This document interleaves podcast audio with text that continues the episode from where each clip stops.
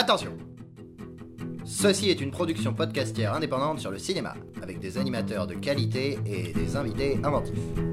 Il va y avoir du spoil, il va y avoir du fun, il va y avoir de l'alcool. L'abus d'alcool est dangereux pour la santé à consommer avec modération.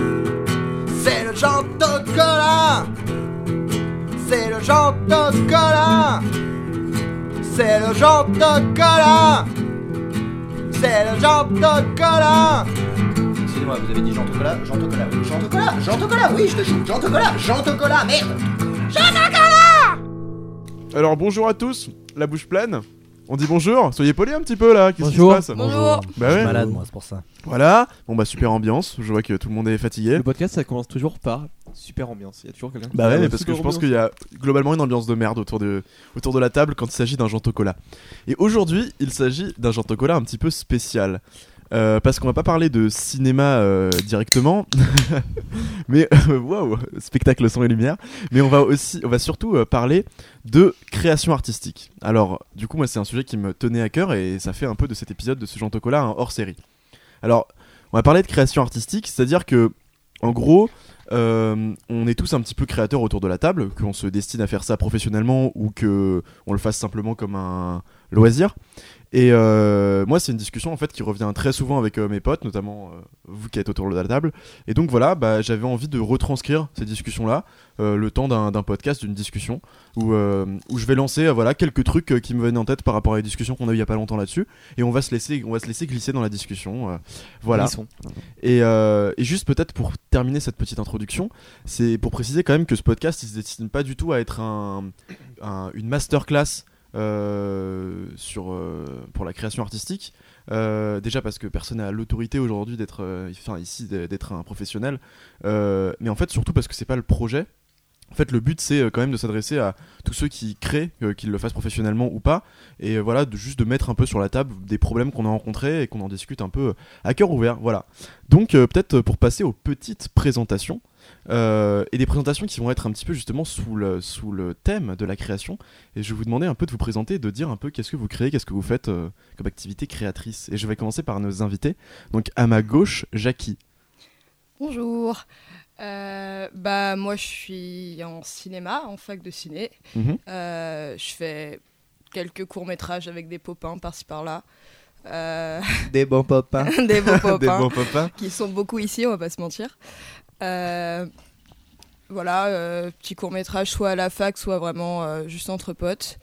Et à côté, euh, j'écris un peu ce genre de choses, mais euh, je pense qu'on va revenir dessus et sur le fait que je fais surtout rien. Mais euh, Non mais oui, non mais ça c'est un énorme problème qu'on rencontre. Moi, moi aussi je rencontre et que dont on va discuter. Le vide. Bah. Qu'est-ce que qu'est-ce que tu qu'est-ce que t'écris du coup? T'écris pour réaliser ou t'écris au- t'écris dans Euh, les deux, les deux. J'ai, j'ai- J'essaye d'écrire des scénars. Mhm. J'essaye. Et euh, j'ai écrit pas- un peu des, des petits histoires, des petits trucs. Je voulais faire des bouquins. Il y a beaucoup de débuts de bouquins dans mes. Ouais. Dans mes Il y a beaucoup de débuts de choses, euh, je pense, c'est ça. parmi. Beaucoup de débuts, beaucoup Ouais. de débuts. Énormément de débuts. On pourrait faire un super cimetière de tous nos projets morts. Euh, bah voilà. Ok. Voilà. Bah. Ar- Arnaud, euh, toi Bonjour, moi c'est Arnaud. Vous m'avez peut-être déjà entendu dans le podcast sur Star Wars. hein. On Ouais. sait pas s'il sera pas- sorti. J'ai pas à me présenter. Si, si, Sinon, sorti. sinon allez l'écouter. je, je rigole. Euh, moi, euh, qu'est-ce que je crée? Bah, Avant tout, je crée des mods sur Skyrim. Non, non, je. C'est- une blague. J'ai- Michael sort de score. j'ai- jamais réussi à finir un mod. Ok, Et, euh, nickel. Donc que des débuts aussi. Et euh, ben non, mais moi je. C'est c'est un podcast sur la création, mais je, non, je, je ne me considère pas vraiment non plus euh, comme actuellement, comme tu as dit, euh, je n'ai pas l'autorité en fait. de- Donc ce que je fais, euh, c'est. euh, je fais beaucoup de brouillons de choses, comme euh, bah, des projets avec toi, Nicolas. Ouais, notamment. Mais Oui. du coup, t'écris quand même. Oui, j'écris. Tu t'as t'as des, des. Ouais, des t'inquiète, j'écris, j'écris, Nicolas. Non mais.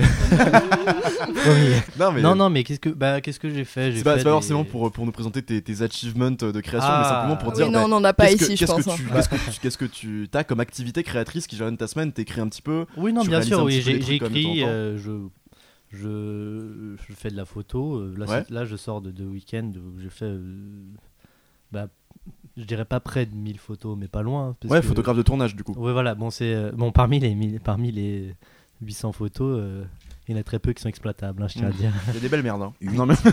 non, mais je rigole, mais tu sais, genre, euh, t'es- tu prends tout ce que tu vois, quoi.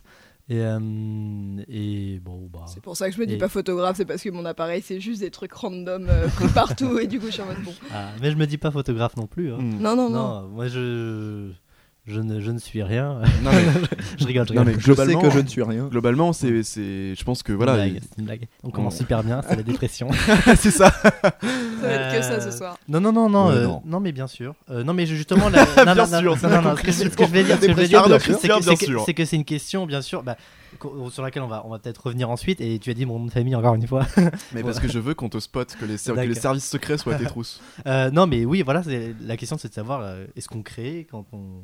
Quand on, Quand on ne fait rien. Non, quand on, quand, quand on essaie de s'exprimer avec l'art, par exemple. Ouais. C'est une question, Ah. moi, que je me pose souvent, en fait. Ok. Bah non, mais c'est une question. euh, moi, je suis très pour l'aborder. Euh, ok. Et ben, on va revenir sur tout ça. Puis on peut. euh, Les deux invités sont quand même assez modestes, mais ils ont quand même réalisé euh, plusieurs films pour des Ouais. pour des projets que ce soit de fac ou même des projets personnels qui sont uploadés Mm. sur internet et des choses comme ça. Ils sont pas non plus des choses à réduire par rapport à cette idée justement de création et tout ça. Ah, bien sûr, bien sûr.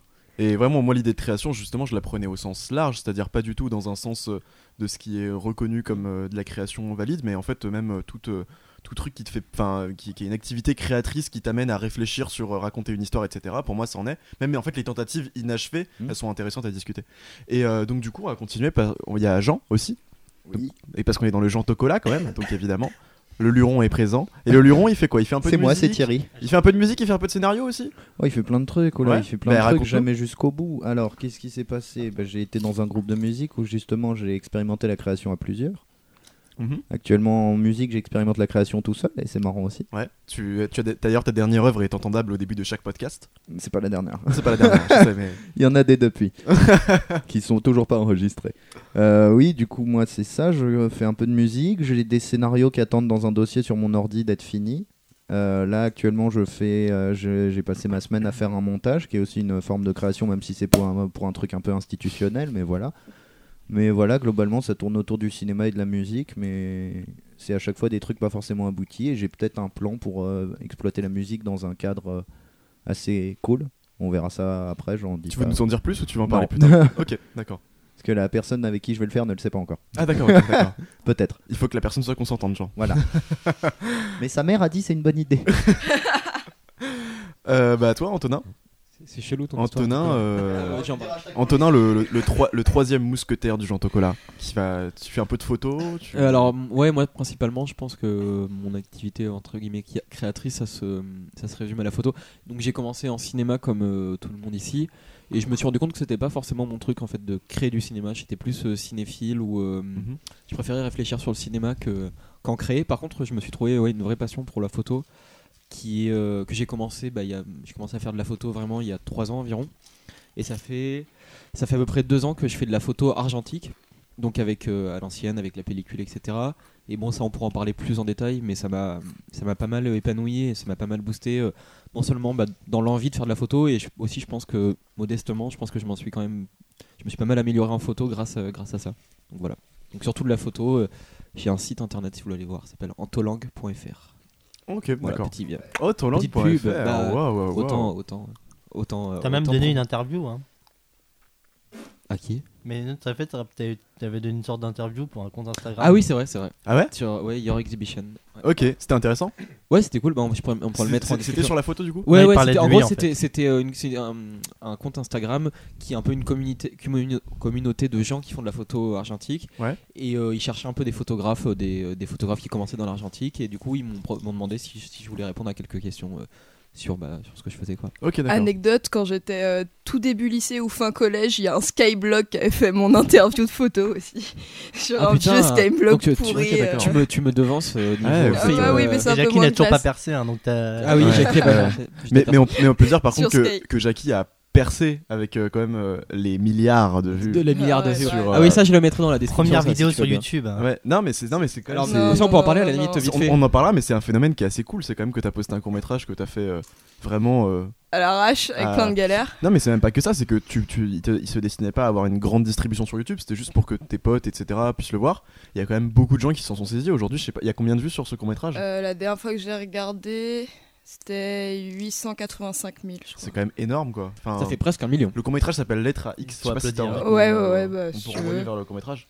Ouais, bah, si, tu veux. Après, vous allez être déçus, mais, euh, Mais non, mais non, mais mais euh, le, ouais, ouais. le but c'est pas de dire que tout ce qu'on produit est un chef-d'œuvre du tout quoi. Mais Non, mais ouais, c'est une pote qui avait écrit le Ah scénar bon et qui m'a demandé de réaliser. me et du mousser, coup, hein. euh, du coup, on avait fait ça vraiment à l'arrache parce que c'était un nombre de galères qui se sont accumulées, euh, mais c'était sympa. Oui, on en- on en- Donc je suis content que le film au final soit sorti et qu'il ait plu, quoi. Parce que Voilà, bon, on mettra dans la description. Et euh, euh, petit Nicolas, du coup. euh, petit Nicolas, c'est moi. petit ouais. Nicolas, Petit ouais, Nicolas. tu, euh, tu crées peut-être un peu toi parfois Merci de prendre euh, les baskets du présentateur. Bah ouais, euh, moi je crée un petit peu, bah, un tout petit peu d'écriture, un tout petit peu de réalisation, principalement quand il par-là. s'agit de pas écrire de dialogue et de monter des images sur de la musique. Un Globalement. clip, un clip. Gros Euh, mood. euh, donc euh, voilà. Et puis surtout du dessin. Donc j'essaie de faire des dessins que j'espère euh, jolis. Et, euh, Pas mousse. Et puis des Sur Instagram. Sur Instagram. Et, et puis euh, je tente sans succès jusque là de faire des bandes dessinées, mais ça ne saurait tarder, j'espère, parce qu'on a un petit projet avec. Arnaud. Voilà.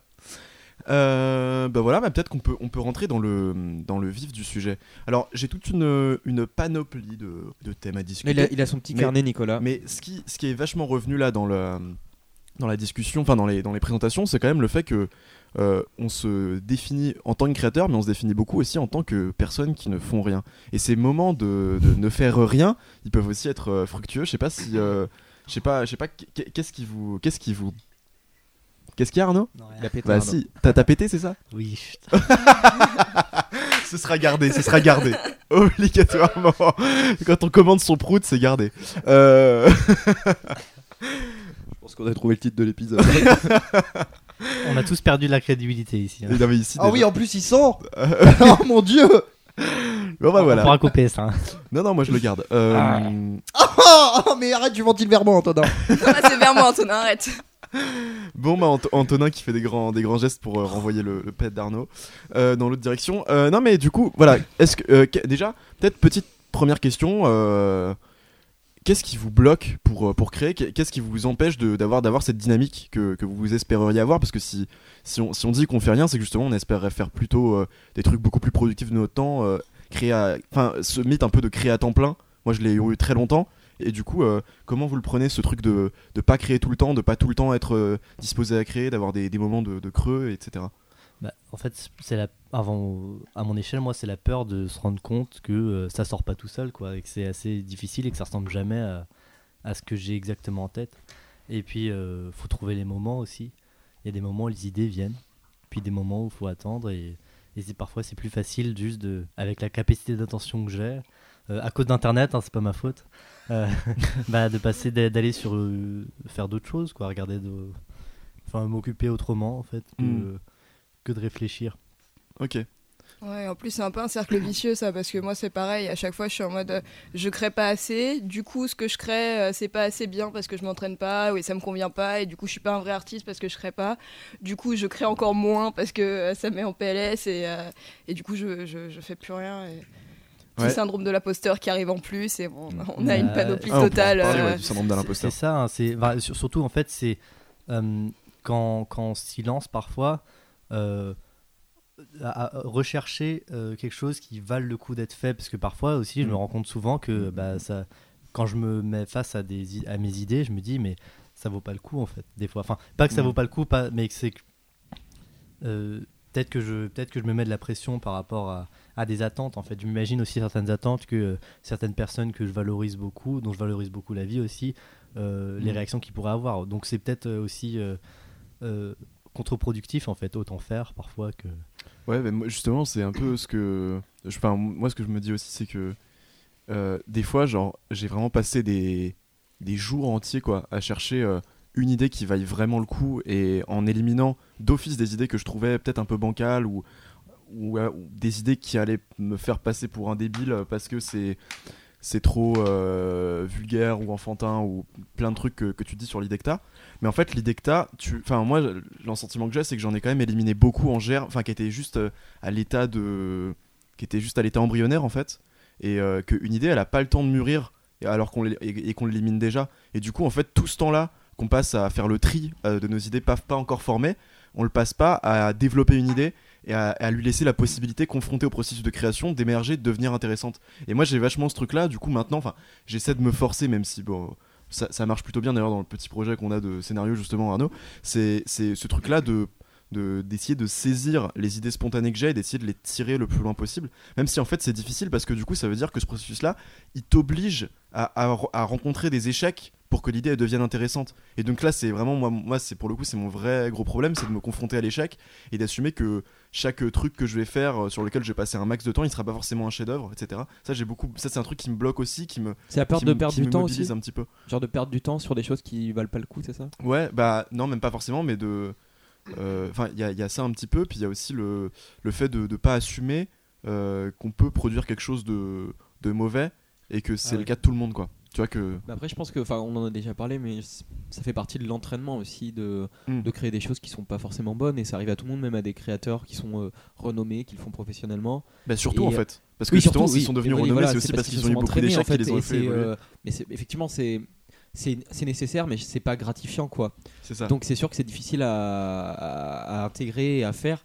Et euh, après le truc c'est que du coup ces choses tu les montres pas. Donc euh, enfin je pense que le- tu peux te dire que c'est pas grave du moment que tu les montres pas. Voilà, tu les gardes pour toi et euh, et, euh, Et, et même parfois tu peux les montrer. Enfin, je vois les Ah oui, premiers, non, mais- tout premiers courts métrages qu'on a fait, etc., qui aujourd'hui, Ouais. objectivement, sont franchement pas incroyables, mais ça fait partie de notre histoire, Oh, de il y en a, délire entre a, il y en potes. a, il y en a qui est très bon. Enfin voilà, c'est notre histoire, notre progression. Et enfin, on les a jamais enlevés de YouTube alors que c'est pas des chefs-d'œuvre Oui, parce que il y a pas non plus à avoir honte de ce qu'on a fait. En fait, c'est ce qui nous a permis aussi d'arriver où on est aujourd'hui et ce qu'on fait aujourd'hui nous permettra de progresser aussi, tu vois. Enfin, moi, mon, mon passif artistique est vraiment. euh, tu- je pourrais en avoir honte. Enfin, genre, j'ai commencé à écrire avec la fanfiction, par exemple. Je sais qu'il y a plein de gens qui dévalorisent ça, alors que moi, ça m'a énormément aidé et que je suis très fière d'avoir commencé là-dedans et d'en lire et tout. Et euh, voilà, faut pas non plus avoir honte de faire des choses moins bien ou moins créatrices ou tout ça. C'est. C'est cool aussi, quoi. Vraiment. Ouais, Ouais. du coup, moi je vois un truc intéressant, c'est parce qu'en fait, vu que je suis un des seuls autour de la table avec Arnaud un peu aussi, à avoir la musique, la musique c'est très différent parce qu'en fait, euh, justement, il n'y a pas. En fait, alors ça c'est mon cas, Arnaud, je sais pas si c'est pareil, je pense que tu es un peu plus. Perfectionniste que moi sur ça, mais moi c'est en gros en musique, j'ai une idée, je la développe, c'est-à-dire euh, je me je me prends pas le temps de me dire si c'est une bonne idée ou pas. Je la, je la fais jusqu'au bout et après je vois, alors que je suis d'accord complètement, que quand on est en cinéma ou en truc visuel, on cherche beaucoup plus l'idée. Mais euh, c'est là, euh, tu me permets de rebondir là-dessus, c'est qu'il y a la question de l'instinct en fait, et Mm. souvent en fait, quand on suit l'instinct, euh, c'est beaucoup plus efficace que quand on surréfléchit en fait. Euh, pardon. euh. Qu'est-ce qui s'est passé Jean roule une pelle à sa bière parce qu'il rigole dedans. Euh, C'est toi Ah non, je sais, j'ai juste rapproché Arnaud du micro, tel un Playmobil. J'ai vu, non mais j'ai vu un truc Photoshop, genre il a t'as juste déplacé le calque de 5 Tu cm. placé le calque Arnaud. Non, C'est mais pas très radiophonique. mais, mais- mais, mais voilà, et, et l'in- et l'intérêt de la musique, enfin l'intérêt, non, une chose avec la musique, c'est euh, bah, quand on en fait, enfin euh, à, mon, à mon niveau, c'est que c'est très ins- instinctif. Mm. euh, Enfin, euh, bon, il y a des compositeurs qui ont un processus très intellectuel, mais c'est comme ça avec euh, également la photo argentique aussi, quand j'en fais, où en gros, euh, bah, moi, c'est ce qui m'a donné envie en fait de, de- d'être plus libre aussi avec la photo numérique. En fait, c'est en me lançant dans la photo argen- en- argentique, j'ai pu comprendre en fait comment, comment la photo fonctionnait Mm. et, euh, et en m'imposant en fait des choses. Et en fait, la photo, c'est quelque chose de très instinctif en fait. Euh, bon, c'est vrai que l'argentique, il y a la limite de, de la pellicule en fait, donc on doit faire attention. Mais souvent, les, les meilleures photos que j'ai faites, c'était euh, en me réfléchissant pas en fait, en disant c'est le moment, je prends la photo. Mais c'est aussi. euh, alors, photo, je sais pas, mais musique, c'est aussi un truc où en fait, pour le travailler, t'es pas obligé de, de créer. Alors que euh, Nico, s'il veut travailler la BD, il est obligé de créer quelque chose, il est obligé de créer un dessin. ju- justement, ça c'est intéressant, je voulais rebondir là-dessus, c'est que euh, en fait, euh, j'ai l'impression qu'il y a aussi la question de la réception que tu disais Arnaud, dans la mesure où euh, c'est intégré en fait collectivement que le musicien il cherche. On, voit des musiciens qui, grattent sur leurs cordes, qui s'amusent avec leur, guitare, etc., qui, cherchent, ça fait partie intégrante du travail du musicien, tout le monde l'a intégré. Et, euh, en fait, beaucoup moins des travaux visuels. Quand, quand, quand tu sors un dessin, c'est une œuvre, elle est finie, etc. Et du coup, euh, moi, c'est une réflexion que je faisais à Antonin euh, il n'y a, a pas si longtemps, où en fait, je, je lui ai dit, bah voilà, pour le dessin, je me suis acheté un carnet, je le montre à personne, c'est mon truc à moi, je vais, je vais pas exhiber mes dessins. Et par contre, euh, je j'utilise pas de crayon de papier dedans, j'utilise que du, que du feutre, comme ça, je sais que c'est indélébile et mes conneries, elles restent et que ça me permet de les, les voir. Et j'essaie de dessiner tout ce que je vois, tout ce qui me passe par la main, etc. Et en fait, je faisais la réflexion parce que, par rapport à la musique, en fait, euh, un musicien, c'est acquis qui va s'entraîner tous les jours sur, euh, sur son instrument. Enfin, en tout cas, un musicien qui, qui, qui, fait un peu de zèle, il va s'entraîner tous les jours euh, sur, sa, sur son instrument. Et, et, et, du coup, voilà, on lui signera pas rigueur du fait qu'il il est en train de faire, de, faire, de faire n'importe quoi sur, sur sa gratte, parce que voilà, en fait, ça fait partie intégrante de son entraînement. Et justement, moi, c'est un, un peu ce que j'ai essayé de, de, voilà, de retransposer sur un autre média, parce que j'avais du mal à, à me faire à l'idée que c'est ça aussi, c'est en fait. C'est quasiment ce qu'on pourrait appeler le travail invisible de l'artiste en fait ce, ce truc là. Mais je, je pense que, enfin, je me demande si c'est pas un blocage que personnel Peut-être, toi-même, parce que pour moi, enfin, tu parlais de la conception euh, de, de, de la création musicale et la conception de la création visuelle, mais par exemple pour la- le dessin, euh, la BD, j'ai l'impression que c'est quand même très intégré le- l'importance du Oui, c'est croquis, vrai, c'est même vrai, dans ouais. la peinture. Enfin, par exemple, même quand tu vas voir des expositions, ils, ils mettent les croquis et euh, on met euh, on met en, en perspective les croquis et les peintures finies, tu vois. À la fin des bandes dessinées aussi. À la euh, fin Ah de la oui, bande c'est dessinée, il y a des croquis. Bon, du coup, là, c'est des croquis qui ont vocation à être exhibés, mais l'auteur choisit les, quels croquis il veut exhiber. Enfin, j'ai l'impression quand même que le. Enfin, surtout qu'en plus, euh, une. Tu voulais parler Oui, non, juste la, la derni- la dernière BD de Tintin, elle, elle est pas finie, hein, je crois. C'est quoi déjà? J'ai oublié le nom, mais euh, Je crois quelqu'un Ouais, je crois. Elle est, moi, je l'ai lu en fait. C'est La dernière par RG la, la toute dernière en fait. Moi, parce l'oreille qu'il est- il- bah, elle je sais plus, mais enfin, elle est, elle est, elle, elle est sortie. euh, pas finie en fait, c'est un album et c'est très intéressant en fait. Bon, en même temps, c'est bon là, c'est des circonstances différentes. Parce qu'il est hein, mort. pardon. Mais euh, en Euh, fait, je pense que tu as raison, Antonin. Je, je- je me suis fait la réflexion quand tu, quand, quand tu me l'as dit. C'est vrai que carrément.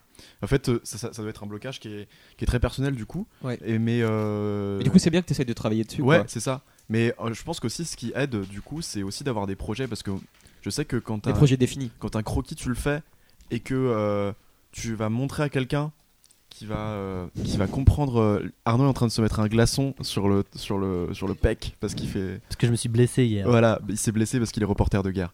Et, et du coup, et du coup j'ai moi, les croquis qu'on fait pour notre projet, Arnaud, j'ai pas, j'ai aucun mal à te les montrer parce que je sais que ce qui compte, c'est qu'en fait, tu vas voir l'idée derrière le croquis. Pour arriver au produit Et final. pas, euh, pas juger les qualités Ouais. de dessin qu'il y a dessus. Et moi, tu vois, c'est toujours ce problème-là, ce blocage que j'ai. Et du coup, je pense que ça peut peut-être aider aussi. Alors, je sais pas si c'est applicable à d'autres disciplines, mais c'est vrai que le fait d'avoir un projet plus lointain, ça permet de relativiser ce que tu es en Les train de faire ouais. comme le, che- le cheminement et pas le, pas le but. Enfin, voilà. Puis on, puis on a deux aussi. Mais aussi, il faut, faut le rappeler, euh, c'est comme. Enfin, je suis un enfant en fait. Moi, quand je vois des dessins euh, faits par un pote, je suis en mode Waouh, c'est incroyable Oui, oui, non, mais oui. Alors qu'en vrai, ils sont pas Mais incroyables. Alors qu'en vrai, c'est ouais, pas ouf. plutôt. Ça veut Bah, tu sais, dire- moi, je Je tiens le. ouais. C'est-à-dire que tu mets aussi la qualité forcément en adéquation avec la création, alors tu peux créer sans que ça soit forcément Ouais, vrai, beau, vrai. etc. C'est pas parce que euh, le résultat est pas parfait que l'idée qu'il y a derrière et euh, la motivation qu'il y a derrière n'est pas créatrice. Et n'est pas intéressante et ne pourra pas t'aider à créer d'autres choses après. Ça, c'est ça, c'est super vrai. C'est la Désolé, ouais, j'étais pas dans le micro. Non, mais ah ouais, là, c'est vraiment. je- En fait, je vous ai invité pour faire ma psychanalyse. Voilà, vous. Mais globalement, c'est ça cet épisode. hein. Euh, bon, je sais pas, entre autres. euh, On va tous Non, à la fin. Moi, je voulais juste rebondir sur ce que, disait, Vas-y. ce que disait Arnaud tout à l'heure sur la photo.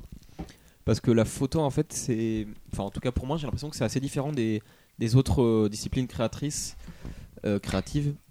Dont. Créatrices, oui, merci Jean. Euh, dont vous parliez, donc euh, musique, dessin, euh, film, enfin, cinéma. Parce que, en fait, moi, le, ce que je pratique, et Arnaud aussi, la plupart du temps, c'est de la photo de rue. C'est-à-dire qu'on se balade dans la rue avec un appareil photo autour du cou et on prend en photo ce qui nous apparaît beau, drôle, Dans étonnant. la campagne, moi. Alors, la campagne, parce que lui, c'est Dans un, breton. profonde. Mais moi aussi, dans la campagne, ça m'a. Ça, me- ça Sur me- la plage, beaucoup. Non, mais même quand je dis la photo de rue, c'est de la photo. Enfin, Ah, La tu, fais, photo- tu fais des photos de plage. en aussi, fait, la photo. Voilà. Mais la photo de rue, c'est. Très belle. C'est la photo. Merci. La photo de rue, c'est euh, c'est un thème, euh, un terme euh, plus général pour dire voilà la photo euh, prise pas en studio, euh, pas euh, pas des portraits quoi voilà. Et en fait, du coup, il n'y a pas vraiment de préméditation comme tu disais Arnaud. Les meilleures photos que tu as prises, c'est finalement celles où tu as le moins réfléchi. Donc c'est quand tu as pris à l'instinct quoi. Et ça veut pas dire non plus qu'il n'y a pas du travail derrière parce que pour arriver à cette photo, pour arriver à une bonne photo, faut être entraîné, faut avoir pris d'autres photos mauvaises, il faut c'est aussi la photo c'est aussi passer du temps quoi. Pa- Pardon, vas-y. Oui, bah, pour le coup, pour ma première pellicule, j'avais eu un peu de chance quand même. Pour l'anecdote, j'avais pris une pellicule périmée de 2005 et je m'étais dit, je savais pas du tout quel rendu ça allait avoir. Et j'avais décidé, c'était pour euh, dans le cadre d'un dossier à faire. Et j'étais, euh, j'avais demandé à mon, avant, je faisais une enquête sur mon grand-père en fait, et on était allé dans un champ. et euh, dans, dans le champ en fait euh, qui nous appartient. Et, euh, et- Monsieur a un domaine. Tu fais de la chasse à cours à l'intérieur? Non. Et euh, je fais de la chasse à C'était le, Pokémon le, Go. c'était le nom de Mario. Je rigole. et du coup, euh, je, bah, j'ai, je me suis dit, bon, c'est le moment, et, je l'ai pris en photo, et c'était ma bien, première pellicule, et les- la première pellicule, je trouve qu'elle est assez réussie. Euh, voilà, souvent j'ai l'impression que j'ai eu la chance de débutant, les premiers trucs que je faisais sont assez réussis, et ensuite, euh, c'est pareil pour mon premier court métrage, ensuite, euh, c'est, enfin, assez réussi, voilà, et ensuite, oui. c'est un peu moins bien, peut-être, mais j'évolue quand même, en fait. C'est juste que je, je suis. T'as l'impression d'avoir une chance de débutant. ouais. C'est ça. Moi, justement, c'était. Je voulais revenir sur une idée que, que tu as dit, euh, Jackie. C'est euh, cette idée de création pour la création que je trouve super intéressante. Que moi, j'ai. Enfin, comment dire j'ai- Je me suis un peu familiarisé avec cette idée euh, euh, il y a récemment. Parce qu'en fait, j'ai vu une vidéo de la chaîne YouTube Alfie, que j'ai envoyée à Jean d'ailleurs, que tu as vu sur Rick et Morty. Qui est, que j'ai envoyé à Arnaud qui ne l'a jamais regardé. Oui. Et, euh, Moi j'ai vu. Qu'est-ce que je procrastine en fait? Et nous et euh, bah, je pourrais. Ouais, je, je l'ai pas envoyé. Euh, Super, super la préparation du podcast. et, Merci. euh, hein. Non, mais, non, mais c'était il y a, c'était il y a trois mois, je crois. C'était, Oh, C'était il y a super longtemps. Ouais. C'est Non, quand ils encore pas à joyeux. nous voir pour faire des Mais, euh, podcasts. mais du coup, euh, il y a. Dans, dans cette idée, justement, il retrace en fait le processus de création de, de Rick et Morty. Et en fait, il s'int- il s'intéresse beaucoup à la personnalité de pas de Dan Harmon, mais de l'autre, comment Justin, Roiland. Et, euh, et euh, du coup, euh, justement, ce qu'il explique, c'est que Roiland, il a une philosophie qui est super intéressante. C'est le fait de dire. euh, parce qu'en fait, c'est un créateur compulsif qui crée des choses par pur plaisir. Il faisait vraiment des, des, des dessins animés, il me semble, sur une chaîne régionale qui était juste des dessins animés où il se marrait à les faire parce qu'il faisait toutes les voix, etc. Et en fait, il a justement un peu cet instinct créatif. Il a vraiment ce truc de création pour la création. Et sa philosophie, c'est de dire que euh, une, euh, une, une œuvre, si on peut appeler ça comme ça, elle existe, elle doit exister avant d'être bonne. On peut pas se poser le problème qu'une œuvre soit bonne avant qu'elle existe parce que c'est aberrant. Il faut que quelque chose existe pour qu'on le développe, pour que ça devienne bon, etc. Et, euh, et justement, c'est cette idée de pas de création pour la qualité, mais de création pour le plaisir qui, à mon avis, se ressent forcément dans les offres que tu crées. Et moi, j'ai dit un truc, je suis désolé, je un peu long, mais j'ai dit un truc à Antonin, je crois, c'était à un bar, voilà, avec euh, Margot, dédicace à Margot. Euh, c'est que, justement, moi, j'ai eu une période comme ça dans ma vie, parce ça m'a renvoyé à ça. C'était la période, euh, on va dire, 8-9 ans, où j'étais en plein lecture de Dragon Ball, à fond. Et en fait, le. Rien n'a changé. hein. Et rien n'a changé parce que je suis en train de relire Dragon Ball. Et, euh, et en fait, euh, justement, à cette époque-là, je faisais un maximum de dessins. Vraiment, je faisais beaucoup, beaucoup, beaucoup de dessins.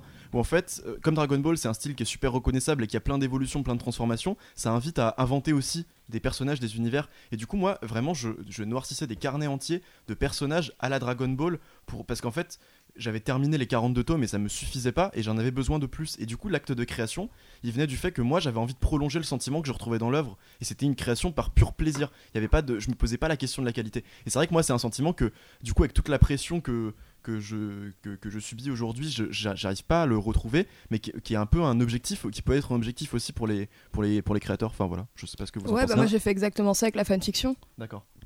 Genre c'est exactement ça, c'est euh, j'étais fan d'un univers etc qui m'avait beaucoup apporté dans mon amour de la lecture, dans mon amour de l'écriture et euh, du coup me plonger dans cet univers et continuer à écrire dessus, c'était pas pour les autres, il y a des gens qui l'ont lu mais c'était d'abord pour moi parce que ça m'apportait quelque chose sur le moment.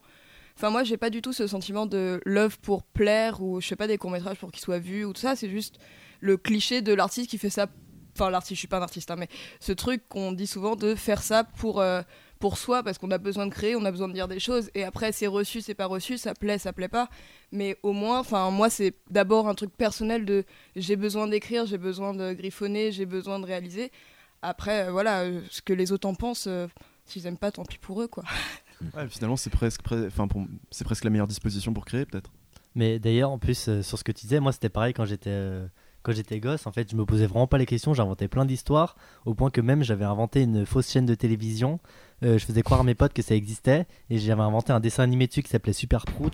C'est sur un caca radioactif, qui était super héros. Et, et le truc, c'était euh, qui avait été élevé par des rats. Ah oui, c'était un peu inspiré des Tortues Ninja. Et le truc, c'est que c'était euh, Tu reconnais tes influences. c'est que ouais, c'est vrai. C'est que Si c'est peu. que c'est que mon, mon pote était rentré dans mon jeu, c'est-à-dire qu'il faisait semblant d'avoir la chaîne de télévision et de regarder les dessins animés super incroyable prout. cette histoire. Et, euh, et moi, je faisais semblant de le croire. et on était tous les deux dans le mensonge en sachant que l'autre, qu'un des deux mentait en fait. Enfin, on savait- et c'était assez bizarre comme. Bah, euh, c'est un peu relation comme ceux qui font amicale. du RPG, etc., qui, qui se font euh, des histoires. euh, Enfin, ils s'écrivent, ils se répondent avec des personnages fictifs et tout. euh, Ouais, mais, mais là le truc c'est que c'était, je pense, que c'était juste euh, des gosses. On était des enfants bizarres en fait. Non mais je faisais ça aussi quand j'étais petit, mais c'était par rapport à des jeux vidéo. Genre je disais que j'avais joué à un jeu vidéo. Il y a le mec qui disait qu'il y avait joué aussi. En fait, le jeu n'existait pas. Alors moi justement c'est- exactement pareil avec les jeux vidéo parce qu'avec ma soeur on jouait beaucoup aux jeux vidéo Lego, notamment Lego, on a, on a saigné les Star Lego Star Wars Wars, sur putain. PS2 Trop et en fait j'avais fait croire à ma soeur qu'il y avait un jeu Lego La Vie où en fait on pouvait tout faire, vraiment on pouvait tout faire et tout. J'avais inventé une sorte de GTA euh, Lego et je, et je racontais tout ce qu'il y avait dans le jeu. Du coup j'avais à la fin j'avais quasiment fini par développer euh, un jeu parce qu'elle me posait plein de questions quoi. Et j'ai fini par devoir lui avouer que c'était faux parce qu'elle elle croyait vraiment. C'était une déchirure, hein, c'était une déchirure. Horrible. Moi je t'aurais détesté. J'adorais les jeux Lego. Il y a quelqu'un qui a pété? Non, non, c'est pas moi. c'est pas moi. C'est pas moi, c'est sûr. Et, euh, ce que tu disais sur le, le- le but de la création, enfin, est-ce que ça vaut le coup de créer euh, Enfin, par rapport à la photo, moi je reviens à la photo du coup vu que c'est ma pratique. En fait, quand tu fais de la photo argentique, euh, pour ceux qui savent pas parce qu'ils sont jeunes et qui n'ont jamais fait de photo argentique, mais en gros le- la photo argentique, c'est pas comme un appareil. boomer. boomer, c'est pas comme un appareil euh, numérique où, euh, où quand tu prends une photo, bah, le, la photo, le résultat apparaît di- directement en miniature sur ton appareil. Là, la photo argentique, tu prends la photo et tu pourras le savoir que quand tu auras fini tes, ta, ton- ta quarantaine de, de photos et que tu la feras développer au laboratoire. Du coup, Il y a un côté rituel en fait. Moi j'aime bien. oui, moi aussi j'adore de, le, ouais, le- de passer, le- enfin de, de finir la pellicule, l'envoyer au labo. Bon, ça c'est plus, plus des trucs de fétichistes, j'ai l'impression, mais, mais, mais en vrai, ça m'a aidé moi pour ma création parce qu'en fait, je prends la photo, je prends la photo et je sais pas si elle est bien, mais je passe à autre chose, tu vois. Alors que quand j'avais un numérique, bah, je voyais la photo, je la supprimais direct parce qu'elle me plaisait pas. Du coup, j'en refaisais une sous un autre angle, en zoomant, en dézoomant et tout. Alors qu'avec l'arg- l'argentique, euh, bah, je me prenais, je me posais pas la question. Et c'est à la fin, bah, quand, quand je reçois mes photos euh, scannées, que là j'ai une quarantaine de photos. Et dans cette quarantaine de photos, bah, je peux regarder lesquelles sont, sont bien, lesquelles sont moins bien, euh, là où je me suis un peu foiré, là où je peux m'améliorer. Et euh, moi, je trouve que ça, ça m'aide euh, parce que je, je suis un peu entre guillemets obligé de garder la photo, donc je peux pas, griffe- je peux pas effacer le trait de crayon comme toi, Nicolas. Et, euh, et en même temps, ça me permet de prendre du recul ensuite quand je l'ai Ah fait ouais. développer. Et après, sur votre. Parce que. Est-ce que ça plaît aux autres? Est-ce qu'on on le partage? Enfin, c'est c'est une vraie question, ça. Moi, j'ai pas de. J'ai pas forcément de, de, de- de complexe d'infériorité ou quoi sur ça. Mhm. Parce que moi, j'ai- en fait, je les, je les poste surtout sur Instagram, mes photos. Ouais. Et, euh, et voilà, en fait, je, je me pose pas de questions dessus. En fait, je choisis les photos qui me plaisent et je fais pas trop attention euh, aux likes ou aux trucs. C'est juste parce que ça me plaît et puis pour les gens qui me suivent. euh, Mm. Et puis après, ça me fait une galerie sympa. Enfin, tu vois, ça me, Ouais, ça me permet de un peu aussi de prendre du recul sur ce que j'ai fait. Est-ce que, est-ce que ce que, ce que j'ai fait, je trouve ça bien Et- Voilà. Ah, Vas-y Jean. Les gens, ils voulaient relancer. Relance-nous, Jean. Oui, bah du coup, moi c'est bien parce que je peux aussi rebondir sur toi, Antonin. Euh, Sans le blesser. hein. Non, mais c'est même quand on avait reparlé de la vidéo Rick and Morty ensemble, euh, justement sur la création, je t'avais dit, et là ça me- ça m'a refait tilt.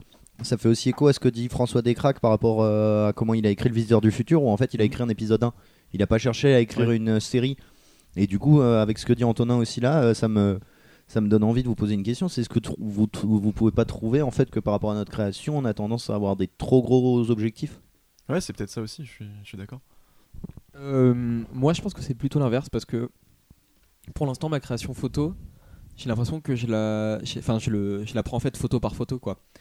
Et un des objectifs, si je veux évoluer dans, dans ma pratique, que un des objectifs que je devrais me fixer, en fait, ça serait le, le, le travail sur des séries, en fait, en photo, sur des séries, euh, que ce soit des séries euh, euh, thématiques, des séries euh, visuelles, enfin, tu- enfin, ça dépend. Il y a une série, ça peut tourner autour de plusieurs choses.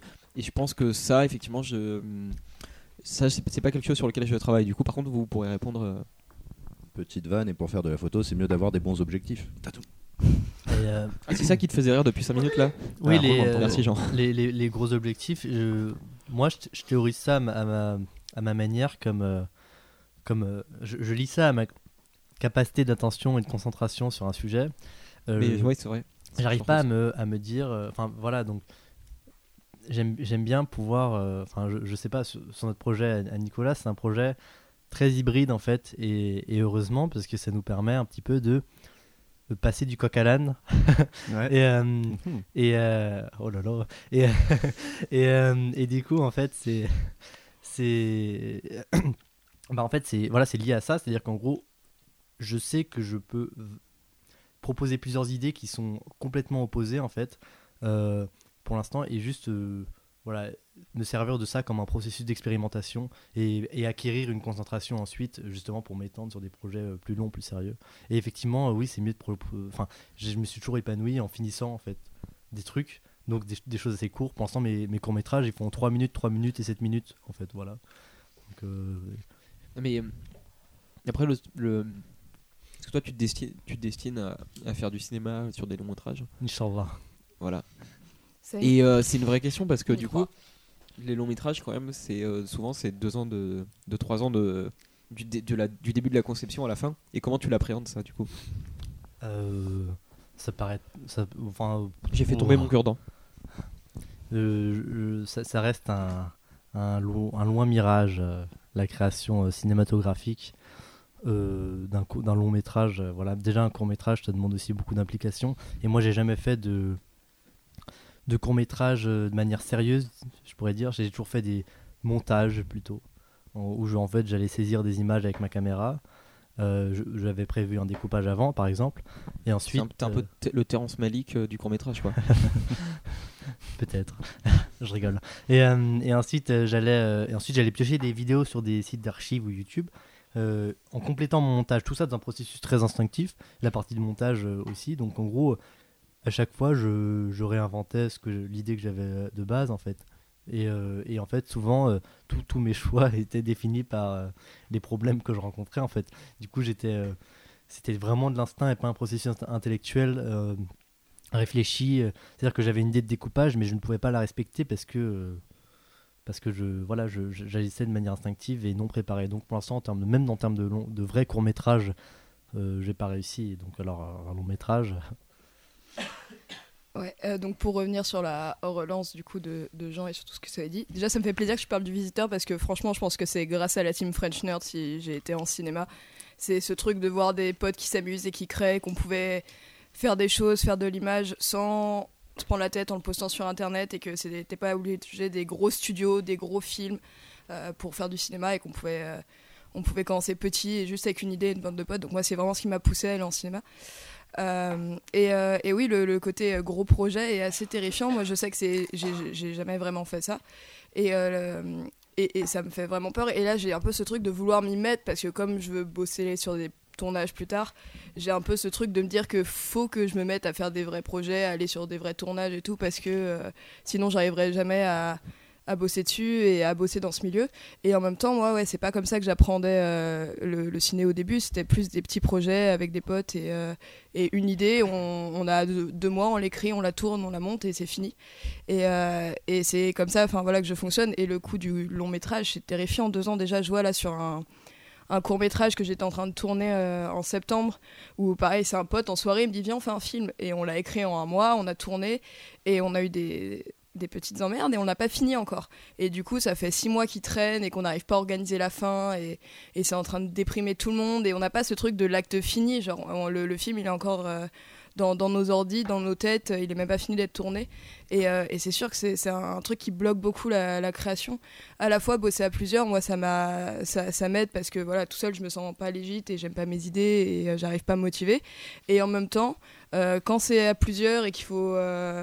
Avoir bah, les dispos de tout le monde, etc., ça complique les choses. Et moi, je vois là, je, je suis en galère et tous les projets que j'ai, c'est des trucs à plusieurs. Et à la fois, j'ai trop envie de les faire parce que c'est hyper épanouissant. Et en même temps, je suis en mode, je veux pas que ça se reproduise et qu'il y ait re des projets euh, euh, qui s'arrêtent au milieu parce que je me sens mal pour les acteurs, je me sens mal pour tous les bénévoles qu'on t'a fait dessus. Et euh, ouais, c'est un des trucs qui me bloque dans la création en ce moment, c'est je veux créer avec des gens et en même temps créer avec des gens, c'est plein de complications et je sais pas quoi en faire et du coup je crée rien. Donc euh, voilà, c'est un peu. Euh, Moi j'ai trouvé l'astuce, faire du docu. mais pour, pour eh, rebondir, j'ai un voilà. projet de docu en, en bac aussi. Bah, pour rebondir, voilà, c'est vrai qu'effectivement, c'est un truc un peu effrayant. Moi, je- moi les films que j'ai faits, je crois, il y avait très peu de personnes impliquées. Ouais. Et c'était souvent euh, qui devaient, euh, et- et- enfin, qui devaient me subir, en fait.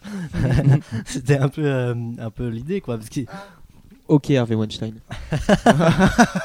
et, euh, et du coup, bah, oui, voilà. Et, et peut-être pour te rassurer, euh, Jackie, euh, bah, le, le, le tournage sur lequel je suis allé prendre des photos euh, les, les deux derniers week-ends, euh, bah, ils, ils ont commencé euh, il y a deux ans déjà. Alors c'est un court métrage aussi. Mm. Et euh, d'autant plus justement par rapport à ce que tu disais, c'est on se demande comment on peut on peut continuer à garder l'élan euh, créatif euh, du début sur un long métrage. C'est ça aussi qui fait qui doit faire très très peur. C'est que tu, tu, tu pars sur une idée et tu te dis que tu vas mettre deux ans de ta vie dans un truc dont tu sais pas si tout le monde sera toujours impliqué euh, au même point jusqu'au bout et si en fait le produit final va valoir le coup de enfin c'est quand même un truc qui, qui fait qui fait très peur quoi c'est une montagne à Mais s'ils sont payés, c'est différent que si c'est gratuit. c'est vrai c'est vrai Ouais, là, il y a le côté bénévole où, Ouais, où mais les gens peuvent pas venir Mais- tout le temps et même- tu leur donnes des choses, tu vois. Même avec la dimension d'être payé, enfin, le, effectivement, ga- garder l'inspiration, la motivation et tout. Enfin, c'est pour ça que moi, en tant que, je rigolais. hein. en tant, non mais après, c'est une vraie question. Non, mais en tant, que, en, tant que, en tant que spectateur de cinéma et cinéphile, c'est vraiment une question que je me pose quand je vois certains films où je me demande mais euh, enfin comment ça a pu être accompli avec- Ça prend tellement de temps et tellement de personnes impliquées, de coordination, d'efforts. Apocalypse Now. Oui, mais Apocalypse Now, c'est Je le- mais non mais c'est vrai, Apocalypse Now, c'est peut-être l'exemple le plus euh, symptomatique parce que c'est c'est par, c'est par plusieurs euh, réalisateurs, euh, il y a eu un mont- plusieurs montages, euh, le tournage a été cauchemardesque et tout. Donc effectivement, mais euh, oui, c'est quelque chose que je me pose et enfin je, je trouve que c'est assez euh, honorable quand même de réussir à mener un, un projet de long métrage jusqu'au bout, que tu sois scénariste, réalisateur, monteur, euh, producteur, enfin toutes les personnes impliquées. Il est en train de s'étouffer. Ça va Arnaud Mm, Ouais, mais d'ailleurs. C'est bon, il a, il a réglé le problème, il s'est sauvé. Euh, ouais, euh, en, en parlant de ça, en fait, oui, voilà. C'est que les, les longs métrages qui existent, c'est ceux qui sont allés au bout. Et en fait, il y a tellement de personnes qui se lancent et on se dit, voilà, il y a peu. Mais parce qu'en fait, il y a peu de personnes qui vont au bout. Ouais. C'est juste ça, en fait. Mais d'ailleurs, c'est le, c'est un truc, euh, c'est un biais cognitif, c'est un, un truc qui existe, le biais du survivant. C'est, euh, c'est quelque chose, en fait, euh, c'est un, un biais cognitif qu'on a réussi à dénoter, c'est qu'en fait, les personnes qu'on entend parler euh, d'œuvres, qu'on entend parler de, de cinéma, etc., euh, c'est des, c'est des gens qui ont, du coup, qui, ont, enfin, qui, qui sont allés au bout, comme tu dis, et du coup, en fait, on entend que les survivants. Donc, en fait, dans, une, dans, dans cette épreuve-là, euh, peut-être qu'il y a une majorité de gens qui ont échoué, et on connaît pas les causes de Mhm. l'échec, on connaît pas qu'est-ce qui t'amène à échouer aussi. Et c'est applicable à beaucoup, beaucoup de domaines, mais dans la création, c'est particulièrement euh, prégnant, je trouve. Mm, mm. Bah, un des domaines où on entend le plus ceux qui peuvent échouer, je pense, euh, on y revient, c'est la musique. Ouais. La musique, t'as beaucoup plus d'exemples, même en fait, parce que même les groupes qui réussissent, même les artistes qui réussissent, ont moins réussi que d'autres à un moment. Ils sont, c'est allé moins vite que pour d'autres, du coup ils le disent, mais les autres ont peut-être été oubliés depuis. Il y a tout le temps, en fait, même dès qu'ils réussissent, n'hésite pas à parler de leur échec. Alors que justement, peut-être dans d'autres arts comme le cinéma, quand t'as réussi, t'es tellement content d'y être que tu penses même plus aux échecs d'avant. Souvent, les cinéastes, euh, bah, quand ils parlent de leur début, c'est c'est parsemé d'échecs, Mm. parfois. Enfin, même. euh, Enfin, voilà, quoi, c'est des courts métrages. Enfin, il y, en a qui ont eu des parcours euh, parfois très, très académiques. Mm.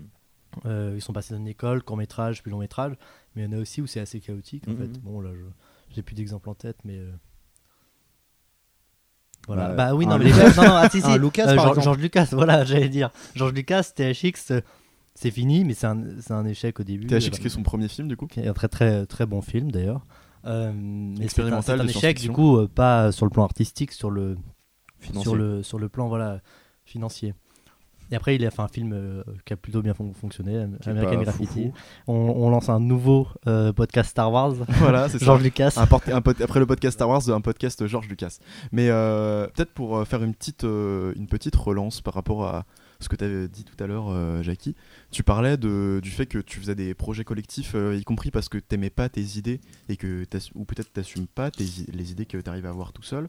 Je sais pas, tu parlais aussi du, du comment euh, le syndrome, de l'imposteur. C'est c'est lié à ça? Bah, sûrement. Après, euh, je, je, je sais pas, je suis pas psy et tout le monde est plus ou moins euh, sujet au syndrome de l'imposteur. C'est, Peut-être qu'on peut expliquer ce que c'est du coup. Ouais, du coup, le syndrome de l'imposteur, c'est euh, avoir l'impression que tout ce qu'on fait, on l'a pas mérité, on n'est pas légitime, euh, et que euh, c'est de la chance ou ce genre de choses. Euh, dans le monde artistique, ça se retrouve beaucoup. Il y a énormément d'artistes qui disent qu'ils ont le syndrome d'imposteur. Enfin, le terme syndrome est assez controversé. Il y a plein de gens qui disent que c'est pas vraiment un syndrome parce que c'est pas une maladie et tout le monde est touché, mais c'est l'appellation qui est ça, restée. c'est pas comme le Et- syndrome de Stockholm. Enfin, non, mais dans le sens syndrome psy- psycho, psychologique, quoi. Oui, mais c'est surtout que là, ça touche vraiment énormément de monde. Enfin, c'est 60. enfin, Ah oui, d'accord. ok. Parce C'est, que c'est c'est- très tout le monde ouais. peut y être sujet plus ou moins, mais du coup, on peut pas parler de maladie si toute la population l'ont Et c'est même vois. pas que dans l'artistique. Non, c'est ce que je dis, c'est pas dans l'artistique, mais ça se retrouve pas mal dans l'artistique, mais dans les, les entreprises et tout, des, des patrons d'entreprise, ça peut le faire Ça aussi. peut même être euh, typiquement tout connement, je pense à ça par rapport au statut d'être parent. C'est normal pour les patrons. hein, Et, par exemple, ce que, ce que tu disais tout à l'heure, Arnaud, sur euh, ta première pellicule où tu parles tout de suite d'avoir eu de la chance et que euh, c'était la chance du débutant et que après c'était moins bien, ça m'a tout de suite fait penser à ça. C'est le truc de se dire, euh, et c'est ce que je dis aussi avec la Trex quand on a parlé tout à l'heure, c'est bah les trucs qui réussissent, j'ai un peu ce truc de c'est un peu du pif et c'est l'algorithme YouTube et euh, c'est euh, parce que euh, j'ai- mis les mots LGBT dans la barre et du coup les gens sont venus voir et pas parce que le film est bien. Et, et ouais, j'ai toujours eu ce truc de pas vraiment avoir l'impression que ce que je créais était de l'art, clairement pas, tu vois. Mais, mais, euh, Ouais, pardon.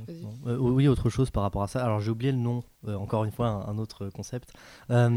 C'est que c'est quelque chose en fait comme quoi quand on commence quelque chose aussi, on a l'impression quand on ne sait rien en fait de la chose en question. On commence la photo et on sait pas ce que c'est l'ouverture, même et tout ça, les ISO. enfin, Et du coup, on, on fait des photos. Il y en a certaines qui sont belles. On a l'impression d'être putain, je suis trop fort en fait. Et ensuite, quand on commence à apprendre, bam, on comprend. En fait, on se rend compte qu'on est vraiment mauvais. Mm. Et euh, ensuite, on progresse, on progresse, mais on aura, enfin, pour les professionnels, euh, souvent ils, ils se, ils, ils restent quand même euh, en dessous de, de leur vraie capacité dans la manière dont ils. euh, C'est-à-dire qu'ils ils se rendront au Mm. début, ça, ça va s'équilibrer, mais ils vont rester en dessous ensuite. euh, Et Leur ils, vraie utilisent, capacité. ils les utilisent toujours moins que ce qu'ils savent.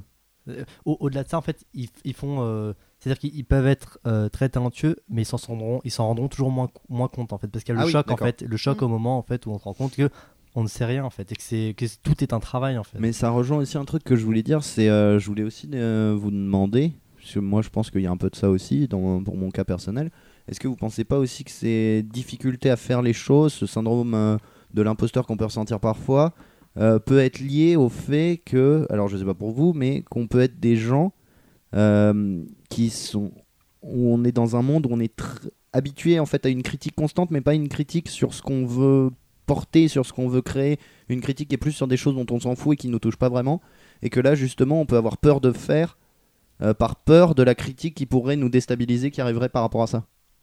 Ouais, ouais, c'est, c'est... Non, c'est, c'est carrément possible. Et oui, c'est ça. moi, j'ajouterais même un deuxième truc, c'est qu'on est aussi dans un monde où tout le monde peut produire. Donc en fait, on se dit, comme, comme on a accès, ce qui est, moi je trouve objectivement euh, trop cool que tout le monde ait accès à des outils pour, euh, pour créer aujourd'hui très facilement, que ce soit de la, la vidéo, de la photo, euh, que ce soit du court métrage, que ce soit le, fait même de poster des, des dessins ou de la musique. Et en fait, c'est un truc qui du coup, comme on est dans un monde où ce qui prime majoritairement, je trouve que c'est quand même la concurrence, ça nous pousse constamment à nous comparer euh, aux autres. Et euh, c'est extrêmement dur, je trouve, de, de sortir de ça et de se dire que, en fait, il n'y a, pas besoin d'être méritant pour créer et qu'on n'a pas besoin spécialement de se comparer aux autres pour euh, créer. C'était, je, renvoie beaucoup à des vidéos YouTube parce que justement pour préparer le podcast, j'ai un peu aussi fait le tour de plusieurs vidéos que j'avais en souvenir et qui, qui, qui, qui ont alimenté un peu mes réflexions là-dessus. Je renvoie à une vidéo de, de, de Rouge Vert Bleu, qui est la chaîne du réalisateur des, des Parasites, qui est qui donne des voilà, c'est une sorte, de chaîne de conseils euh, de vidéos, etc. Mais il fait aussi des, des vidéos. Il parle justement plus des problèmes de la création, notamment toutes ces vidéos sur le scénario ou sur le fait de pourquoi faire un film, pourquoi pas faire un film. Elles sont intéressantes. Et il y a une vidéo justement dans laquelle il dit ça sert à rien de passer de court métrage en court métrage en se disant euh, ils sont tellement forts, euh, je pourrais jamais être à la hauteur. Mais euh, quand on voit un truc super, euh, il faut plutôt se dire, euh, il faut plutôt se réjouir de voir en fait que c'est possible de, faire ça. Et il ajoute même que si l'envie, si de se comparer, elle est, elle est irrépressible, en fait, il faut se comparer à soi. Il faut comparer le travail qu'on a fait, a fait dernièrement au travail à travaux qu'on faisait avant. Mais je trouve que être, enfin, rentrer dans ce mode de pensée, c'est extrêmement compliqué. C'est un, c'est un, c'est un chemin qui est très Bah, difficile. c'est pour ça que je disais que je supprimais jamais les anciens courts-métrages ou les anciens écrits, que tu retrouves encore des Mm. vieux trucs que j'ai écrits euh, sur internet il y a très longtemps. Parce que voilà, je, je sais que ce que je fais euh, aujourd'hui, c'est franchement pas ouf et ça me convient pas particulièrement, mais c'est déjà de la progression par rapport à ce que je faisais avant et, euh, et c'est déjà cool. Et euh, pareil, quand tu dis de voir les autres, moi, c'est ce que je dis avec euh, Le Visiteur du Futur, c'est ça en fait, c'est voir les trucs incroyables qu'on peut faire et Mm. la progression de la première saison où c'est des épisodes de 3 minutes avec des potes sur un banc et la saison 4 euh, qui, est, qui est produite, qui est incroyable avec des décors de fou, et des costumes de fou. Et, et moi, c'est ça qui m'a motivé, c'est de me dire que ouais, bah, si j'avais envie et si je bossais et si je rencontrais les bonnes personnes, bah, j'allais pouvoir euh, aussi m'exprimer par ce média-là. Et, euh, et voir des. Moi, je continue à aller beaucoup sur YouTube. Enfin, j'ai arrêté pendant un moment et là, j'y retourne.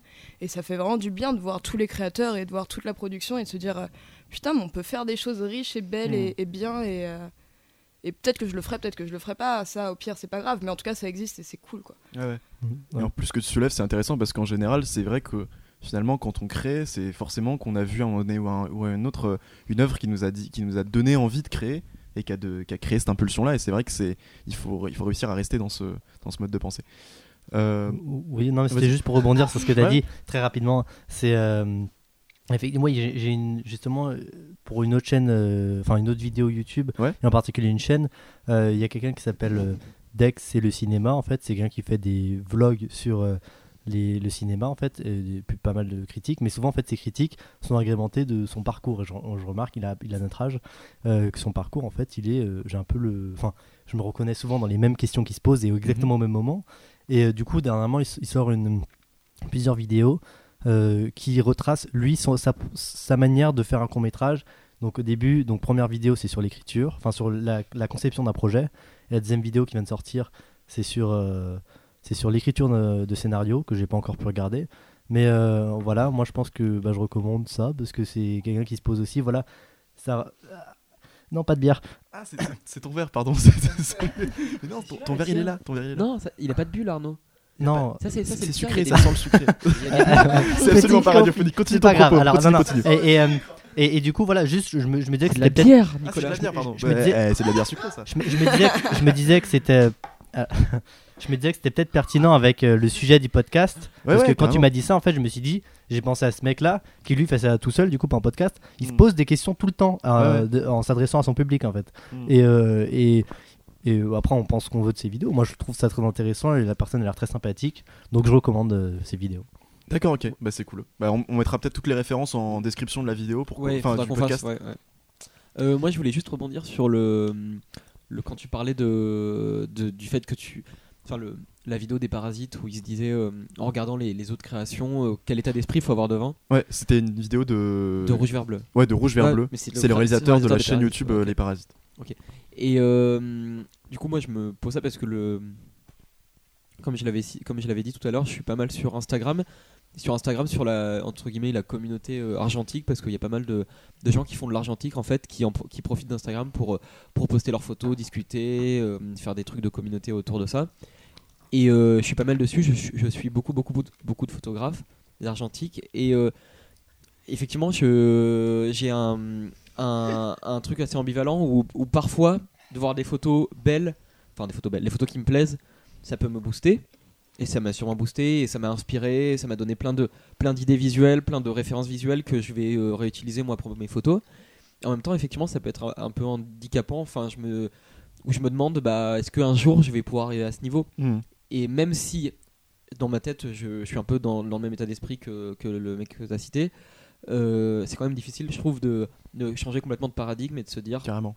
de se dire euh, ils l'ont fait, c'est trop cool, bah, c'est possible pour moi aussi parce que tu n'y arrives pas tout de suite et enfin, c'est un peu frustrant. quoi. Je, je sais pas, enfin, j'ai un peu du mal avec euh, ce genre de. de- Enfin, je, je- je suis d'accord que ce genre de pensée est- est- c'est cool, hein, mais je trouve que ça peut être un peu, euh, un peu difficile à appliquer à tout le monde. Voilà.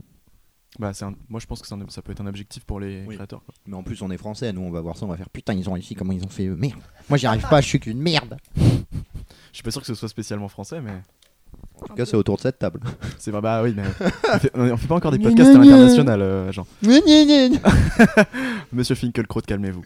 Euh, je vais relancer sur euh, quelque chose que tu disais, Arnaud, par rapport à tes courts-métrages, où tu disais que tu ajoutais les images d'archives dans tes films en fonction de ce que tu avais réussi à capturer euh, au tournage, dans tes tournages, où tu, tu mets un peu voilà, le plateau à ta merci, à la merci de ton objectif euh, cinglant. Non.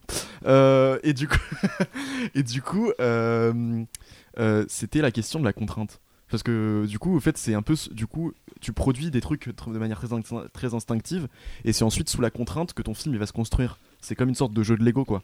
Oui, et, pas que la contrainte en fait, c'est juste, bah, je tombe sur des. Sur des enfin, c'est vraiment suivre l'instinct, tu vois. Par exemple, je tombe sur une vidéo, c'est en- un deuxième court métrage que j'ai fait ça, je cherchais une vidéo de, euh, de euh, justement de la série Captain Marvel, euh, pas le film, hein, la série qui était sortie. euh, Bon, je sais même plus, mais j'ai cherché une vidéo en fait, et dans, et dans cette série-là, à un moment, il y a une voiture qui brûle en fait, et il fallait juste une voiture qui brûle, et donc euh, voilà, qui et je l'ai prise et je me suis rendu compte que la voiture qui brûlait, et ben j'avais la- vu la même voiture euh, dans d'autres vidéos et qu'en plus c'était la même voiture que j'avais filmée en stop motion euh, exploser. Et du coup, je me suis dit, euh, bah c'est marrant, euh, et du coup, j'ai- décidé de mettre toutes ces vidéos-là en lien, Ouais, t'as fait le parallèle Voilà. visuel. parallèle visuel qui, a- qui revient dans le court métrage, et, et- alors que c'était pas prévu de base. Non, mais le, le truc de la contrainte, je pense que c'est. hum, Enfin, pour le coup, moi, du coup, c'est un truc qui m'a pas mal travaillé parce que. Qu'est-ce qu'il y a, Jean? Mais en fait, Jean, il rigole en continu. Jean, il fait que Jean, en fait, il, il rigole tout le temps. C'est son état normal. Et euh, oui, donc la Il photo se fait des blagues dans sa tête. C'est ça. que personne ne comprend. Faire des petites blagues sur l'ordi à leur lancer dans le casque que je fais pas pour pas interrompre. Ah, d'accord, c'est ça. Ok, d'accord. Ça va très être très drôle.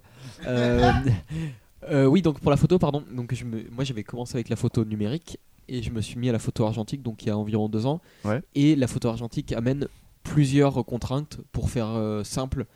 Euh, bah, le nombre de, de photos euh, sur chaque pellicule est limité, donc il y en a une quarantaine. Ce que tu disais tout à l'heure aussi sur le fait de voir sa photo directement. Oui, voilà. Voilà, Donc ça, ça, ça fait partie des contraintes. Il y a la contrainte euh, du fait qu'il faut faire développer, il faut faire scanner les, les photos, et ça, ça coûte de l'argent. Donc tu réfléchis à deux fois. Et la pellicule coûte de l'argent aussi, du coup, c'est Ah ouais. évidemment. Et puis, et puis, et puis t'es. Enfin, les, les pellicules, enfin, t'es bloqué sur les ISO. aussi. Voilà, c'est- alors ça, je vais, le- je vais y venir. Donc, euh, et après, les pellicules, effectivement, tu es bloqué sur le nombre d'ISO, c'est-à-dire la sensibilité. C'est-à-dire que si tu as une pellicule, euh, il y a- il y, a certaines pellicules, tu peux pas faire de photos de nuit, euh, certaines pellicules, tu peux pas faire des photos avec trop de soleil. Il y a la photo, ces pellicules soit noir et blanc, soit couleur. Donc il y a plein de choix en fait que tu dois faire en amont et qui font que ensuite ça te contraint à travailler avec ce que tu as.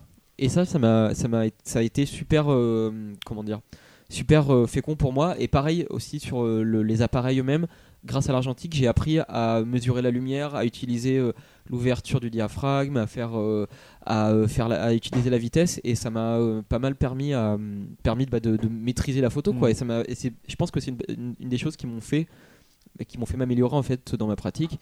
Et donc, je voulais vous, un peu vous demander, est-ce que les cont- contraintes, par exemple, les contraintes par rapport à la fac, la fac, par exemple, on a une contrainte, on a un sujet, on a tant de jours de tournage, on, a, on est avec une équipe euh, définie, on doit rendre un projet à telle date, ou euh, bah, pour vous pour d'autres contraintes. Est-ce que ça vous aide ou au contraire ça vous bloque, euh, ou est-ce qu'il y en a certaines qui vous aident, d'autres non? Alors, ça m'aide, mais je pense que c'est quelque chose à dépasser. Par exemple, faut pas non plus uniquement dépendre de la contrainte parce que moi, effectivement, je fais plein de courts-métrages. Enfin, plein, j'ai fait quelques courts-métrages où j'étais bloqué à la, en fait, on me disait 3 minutes et un sujet.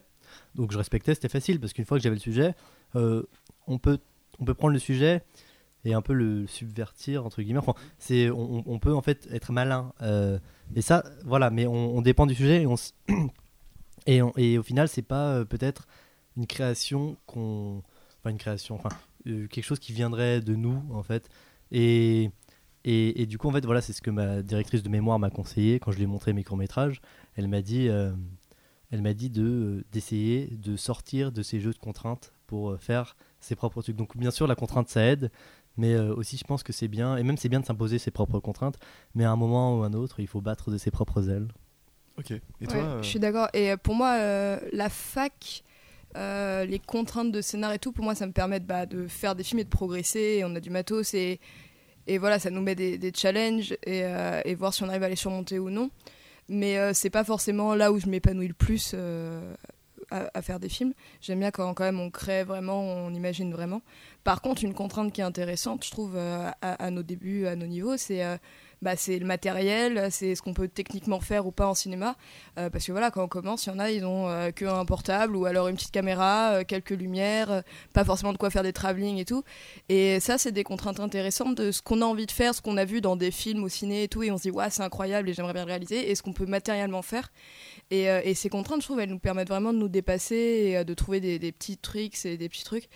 Et, euh, et oui, enfin moi franchement ces contraintes je les trouve assez bénéfiques. Et euh, même si euh, j'ai un peu cette course à l'armement et que j'essaye de m'acheter du matos et tout pour pour dépasser ça, je pense que bah, c'est ces contraintes qui m'ont permis aussi de me développer et et de m'amuser avec des potes et pas tout de suite me prendre la tête parce qu'on m'aurait donné du matos pro dès le début, j'aurais été en mode qu'est-ce que j'en fais? Je ne sais pas l'utiliser. Et encore Comment que ça marche? Voilà, même encore aujourd'hui, on me de- donnerait certains matos, je ne saurais pas l'utiliser. Et en fait, euh, cette contrainte technique permet bah, d'appréhender euh, chaque outil euh, les uns après les autres. Mm. Et au début, de se focaliser plus sur l'écriture, plus sur la communication avec l'équipe, euh, plus sur euh, des idées de plans et tout.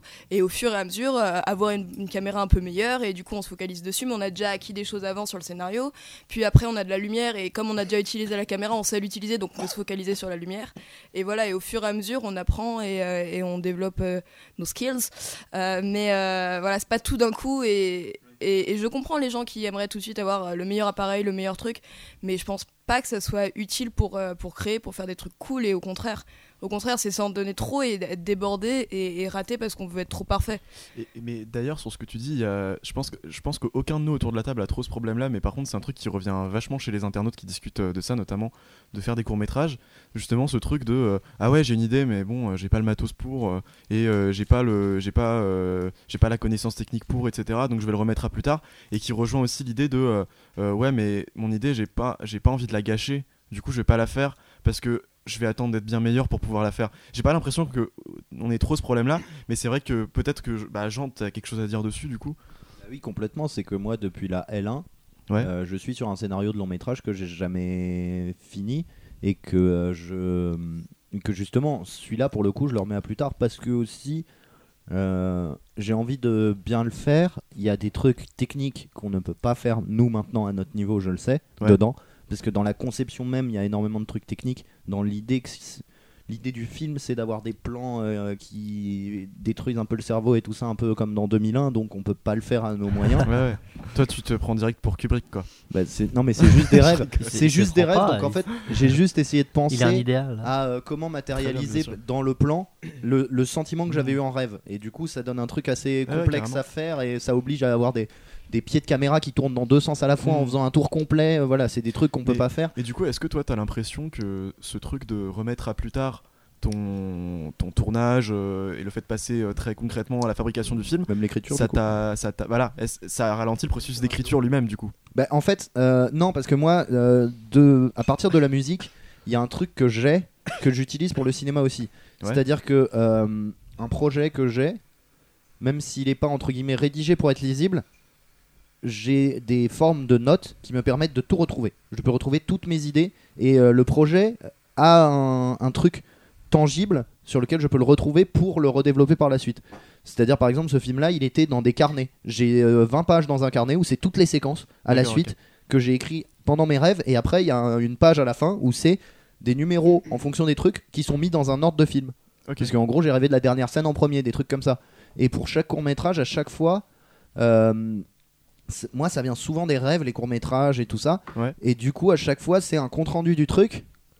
T'as un- une espèce de deuxième euh, version écrite qui est un espèce de, euh, je sais plus comment on dit ça, synopsis détaillé Euh, ou séquençage un peu. ouais. C'est un truc un peu entre les deux.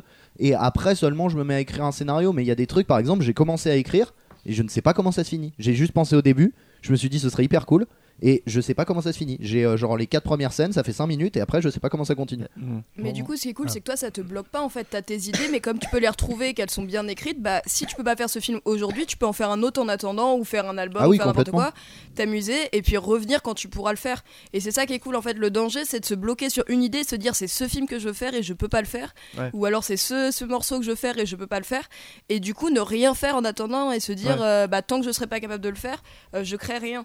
Et, euh, et ça, c'est hyper bloquant, je trouve. Il faut réussir à se dire bah celui-là, d'accord, je le mets dans un coin parce que je suis pas capable de le faire, mais c'est pas pour ça que je peux pas faire d'autres choses et m'amuser autre part, quoi. Mm, mm. Et, et, et aussi, en fait, euh, je trouve que, euh, pour rebondir sur ce qui a été dit avant, c'est euh, qu'aujourd'hui, je comprends, en fait, voilà, euh, souvent, quand ces courts-métrages, où on essaie de faire de la, de la- une, une fiction euh, qui ressemble un peu à du cinéma dans l'image, euh, du coup, on s'impose, voilà, euh, quelque chose, alors qu'on pourrait, à une époque où on a accès à beaucoup de logiciels de montage, euh, pas- pas comme avant, merci Georges Lucas.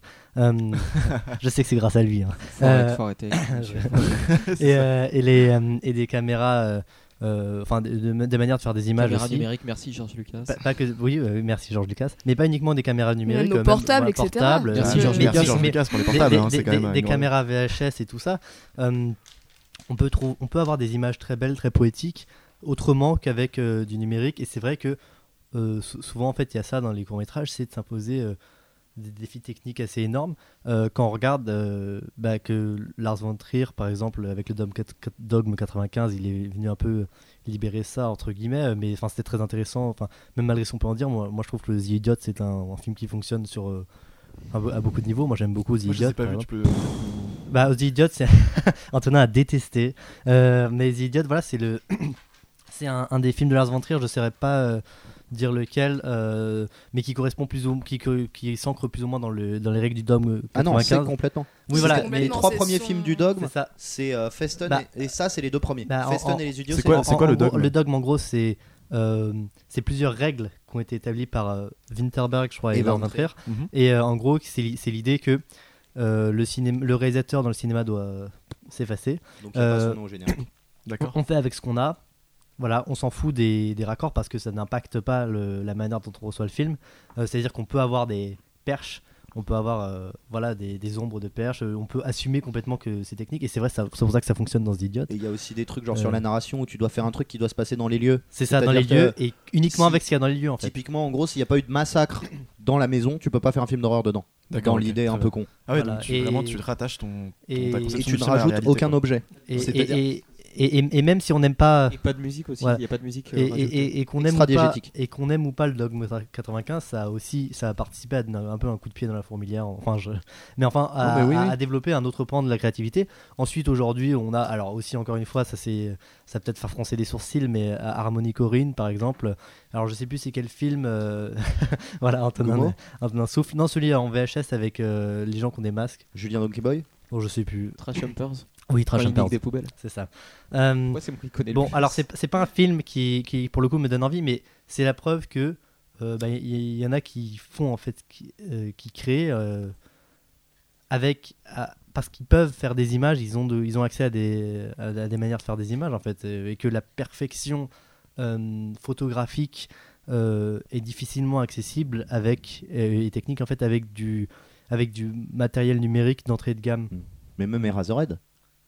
Euh, Et bah, Razorhead Razorhead, c'est pour le coup c'est la non non c'est la perfection photographique elle, elle est là Oui, non, mais euh, il a tourné un peu quand même euh, avec des dessous de. de il a, putain, oui mais c'est un projet différent quand même Oui, mais il n'avait pas beaucoup d'argent pour le faire. Il l'a fait presque tout seul avec quelques potes et euh, quelques Mais du techniciens. coup, est-ce que Eraserhead, on parle pas plus d'un film qui a un petit budget? Et dans le cas d'Arnaud, Oui. on parle plus d'un processus créatif qui est réfléchi comme euh, le fait de, de tra- C'est- travailler c'est sur la c'est dire en fait s'émanciper Ok, non, euh, d'accord, c'est- je c'est- comprends. s'émanciper de de, de peut-être de normes de fiction et de, de normes classiques entre guillemets Est-ce Enfin, qu'il y a entre, aussi dans- entre gros guillemets dans Trash Humpers et dans Les Idiots, Feston, je sais plus. Mais c'est que c'est aussi ce qui est important, c'est l'utilisation du numérique, quoi. Que c'était des films qui, euh, justement, comme tu disais, qui euh, voulaient utiliser euh, le, le, le- bah, le- le matériel numérique d'entrée de gamme qui venait de naître et de montrer qu'on pouvait faire des films avec.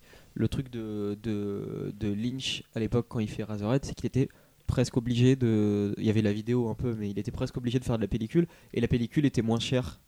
Peut-être que. Enfin bref, il y a tous aussi une, euh, par rapport au format numérique, mais là c'est pas, un- pas, un- c'est pas un podcast sur le numérique. Et en parlant de, de contraintes, on a tous en fait participé à des 72 heures pour faire un film, des trucs comme ça. Yes. Enfin, ah sauf bon je me Sauf rappelle Jean, pas. pourtant c'est le plus vieux. non Jean. Moi j'ai jamais fait ça Arnaud aussi quand tu, sur ma quand chaîne tu- YouTube si vous, quand tu- euh, Arnaud joue dedans si vous voulez le voir. quand tu bois du voilà. whisky et que tu pleures. Il m'a demandé d'enlever son nom, mais Mais euh, merde j'ai demandé d'enlever le nom de tous les 72 heures je tiens à préciser C'est vrai? Voilà, oui, il, est, il est plus sur l'autre hein. Et pourquoi? Euh, parce que euh, ce sont des choses euh, que je des choses? que- non, des choses. non, pas des choses. C'est uniquement parce que je, je, je préfère être anonyme sur les internets. C'est pour ça que je n'aime pas quand on cite mon nom de famille. Ah d'accord, très bien. Mais tu seras Ah, bipé parce que Ok c'est- Arnaud. Oh oui, remets-nous des bips. Il est, Oh, il est, des bips. euh, d'ailleurs, faut, faut préciser qu'il fait le podcast avec un masque Anonymous actuellement. Et euh, Eh, on pourra faire Arnaud. ah, tu nous préparais un Finkelkraut depuis tout à l'heure, d'accord. Euh, non, mais Il voilà. a- Il a, je- attendu pour la blague hein, quand même. Ouais, il a vraiment ouvert la page YouTube, ça fait deux heures, il est là, il fait Ah, c'est parti J'ai attendu qu'il y ait un contexte. Je me suis dit que là, ça passait bien. Ouais, bon. Euh, non, mais du coup, je sais pas comment vous les avez. Parce que toi, Arnaud, du coup, t'as l'impression, t'as l'impression que tu les as pas super bien.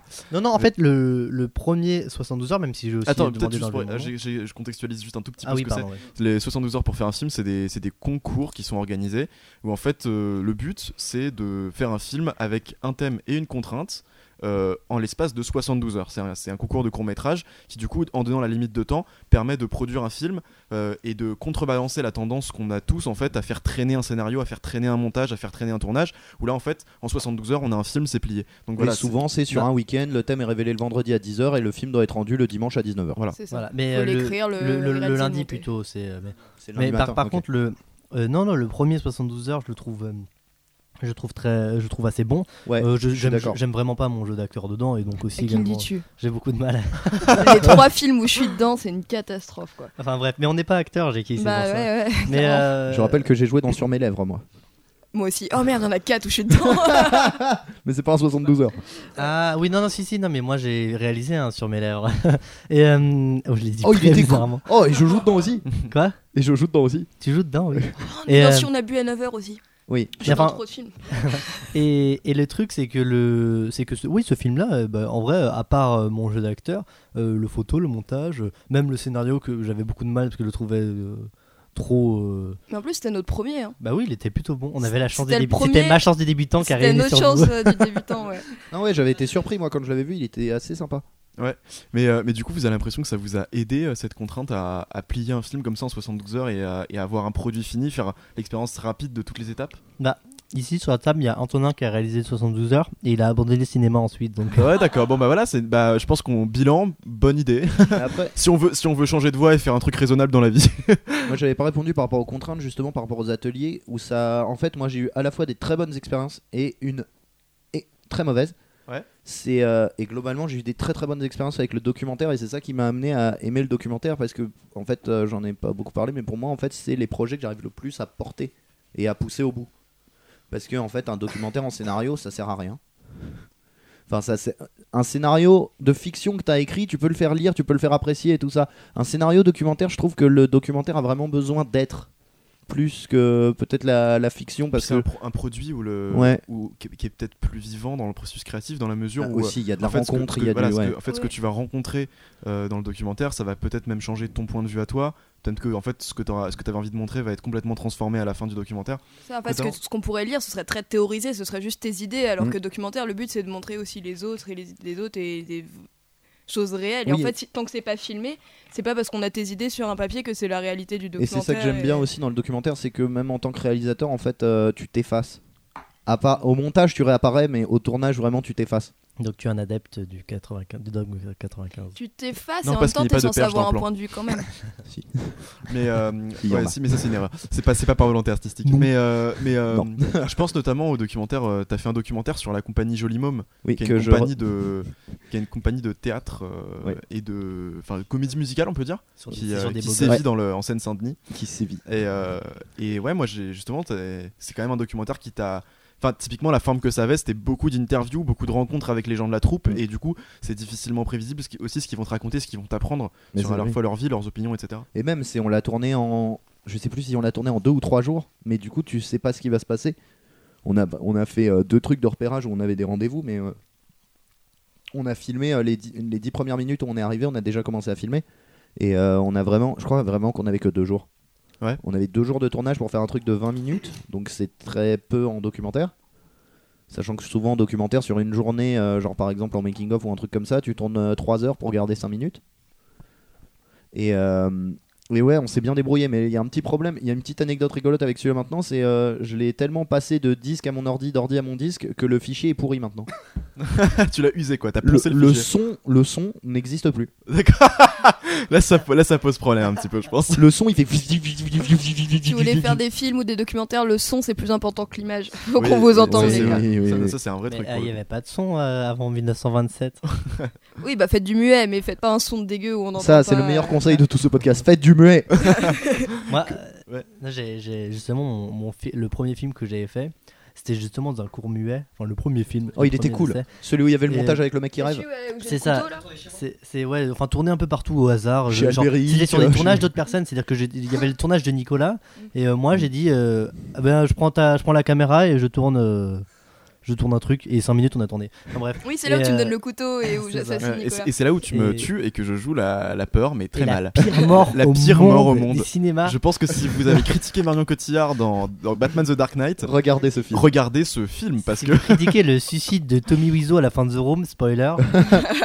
Regardez, c'est. Enfin bref. Et alors, autant je pense euh, que dans The Dark Knight de Rises, on peut dire que Nolan a peut-être choisi un mauvais rush et que du coup, il, il a, il a juste euh, un problème avec euh, Marion Cotillard. Mais moi, pour le coup, je pense que Arnaud a le meilleur rush. Donc, il y a aucune excuse. J'étais très aimable en fait. Je me disais, je vais pas lui dire qu'il pue la merde.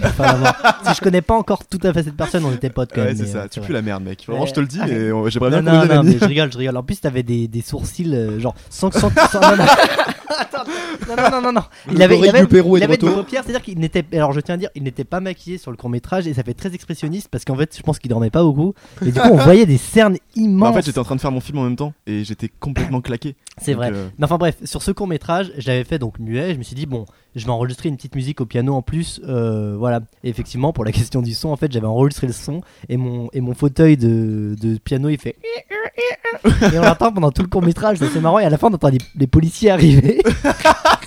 Et donc, t'as utilisé le grincement du fauteuil pour faire le gyrophare.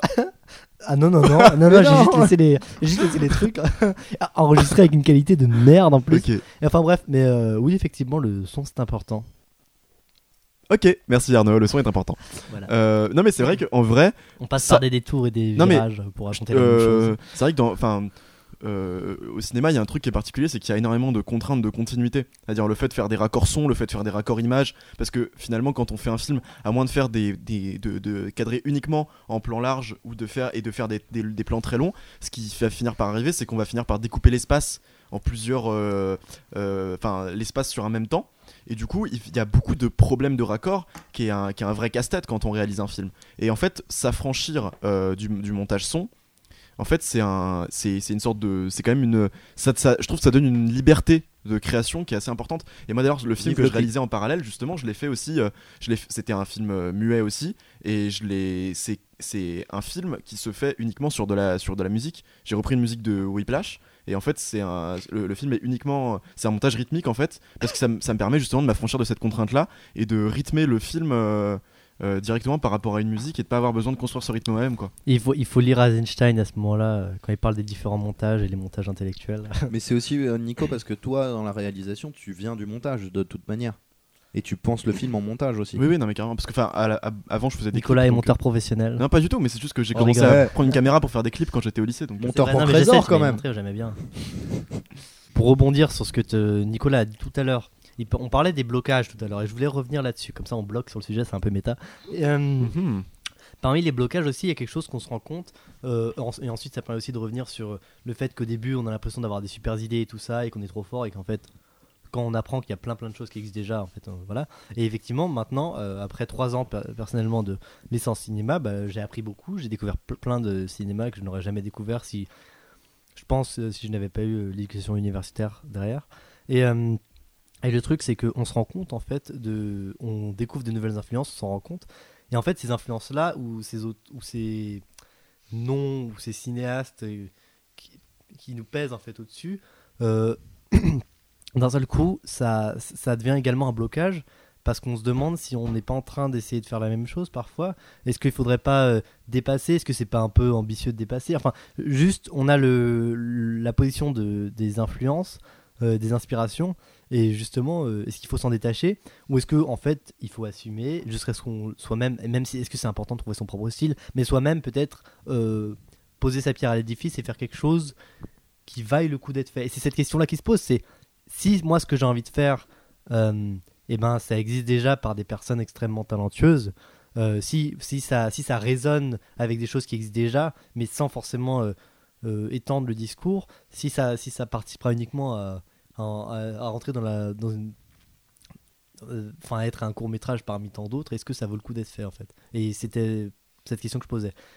Donc en gros, ça demande aussi, voilà, euh, c'est peut-être soit de l'humilité ou je sais pas. euh, Moi, ça résonne avec un truc que je me dis souvent. On a changé de manière de tenir le micro, c'est très drôle, ça me fait beaucoup rire. On peut pas vous expliquer pourquoi, mais c'est très drôle. Ouais, il tient, le Il les tient par la manche en fait, et pas par l'autre il tient le, pied, Pas par le la micro queue. par le pied de micro, du coup ça donne l'impression qu'il est en train de tenir un flingue en fait. Ou un petit marteau. Ou un petit marteau. Euh, du coup, ouais, ça résonne beaucoup avec un truc que moi je me dis en fait, tout ce que j'essaye de faire, on va dire, plutôt que créer, euh, j'ai tout le temps en fait un seul euh, presque maître étalon euh, pour le cinéma, c'est par exemple euh, essayer de faire des choses que j'ai envie de regarder, que j'aurais envie de voir et tout ça. Par exemple, typiquement. Ça peut venir euh, jouer un film d'horreur, je trouve que c'est nul mais qu'il y avait une super bonne idée à la base, ben, ça va me trotter dans la tête et je vais peut-être euh, finir par écrire un scénario dessus, je sais pas. Et musique, c'est pareil, c'est euh, des musiques que j'ai envie d'écouter. C'est aussi pour ça que j'ai quitté mon groupe, parce que c'était pas forcément de la musique que j'avais envie d'écouter. Et en fait c'est marrant parce qu'on C'est retombe. pour ça que j'ai écrit Star Wars 9, un nouveau scénario.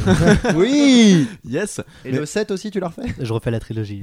Mais Je c'est rigole, je C'est marrant que tu dis ça Arnaud parce que justement je trouvais qu'on retombait sur un truc qu'on avait dit avec Jackie tout à l'heure sur euh, bon, les fanfictions et Dragon Ball Z. C'est que toi en fait t'es dans une dynamique où en fait tu, tu, tu prolonges des trucs euh, qui existent et que t'aimerais faire à ta manière.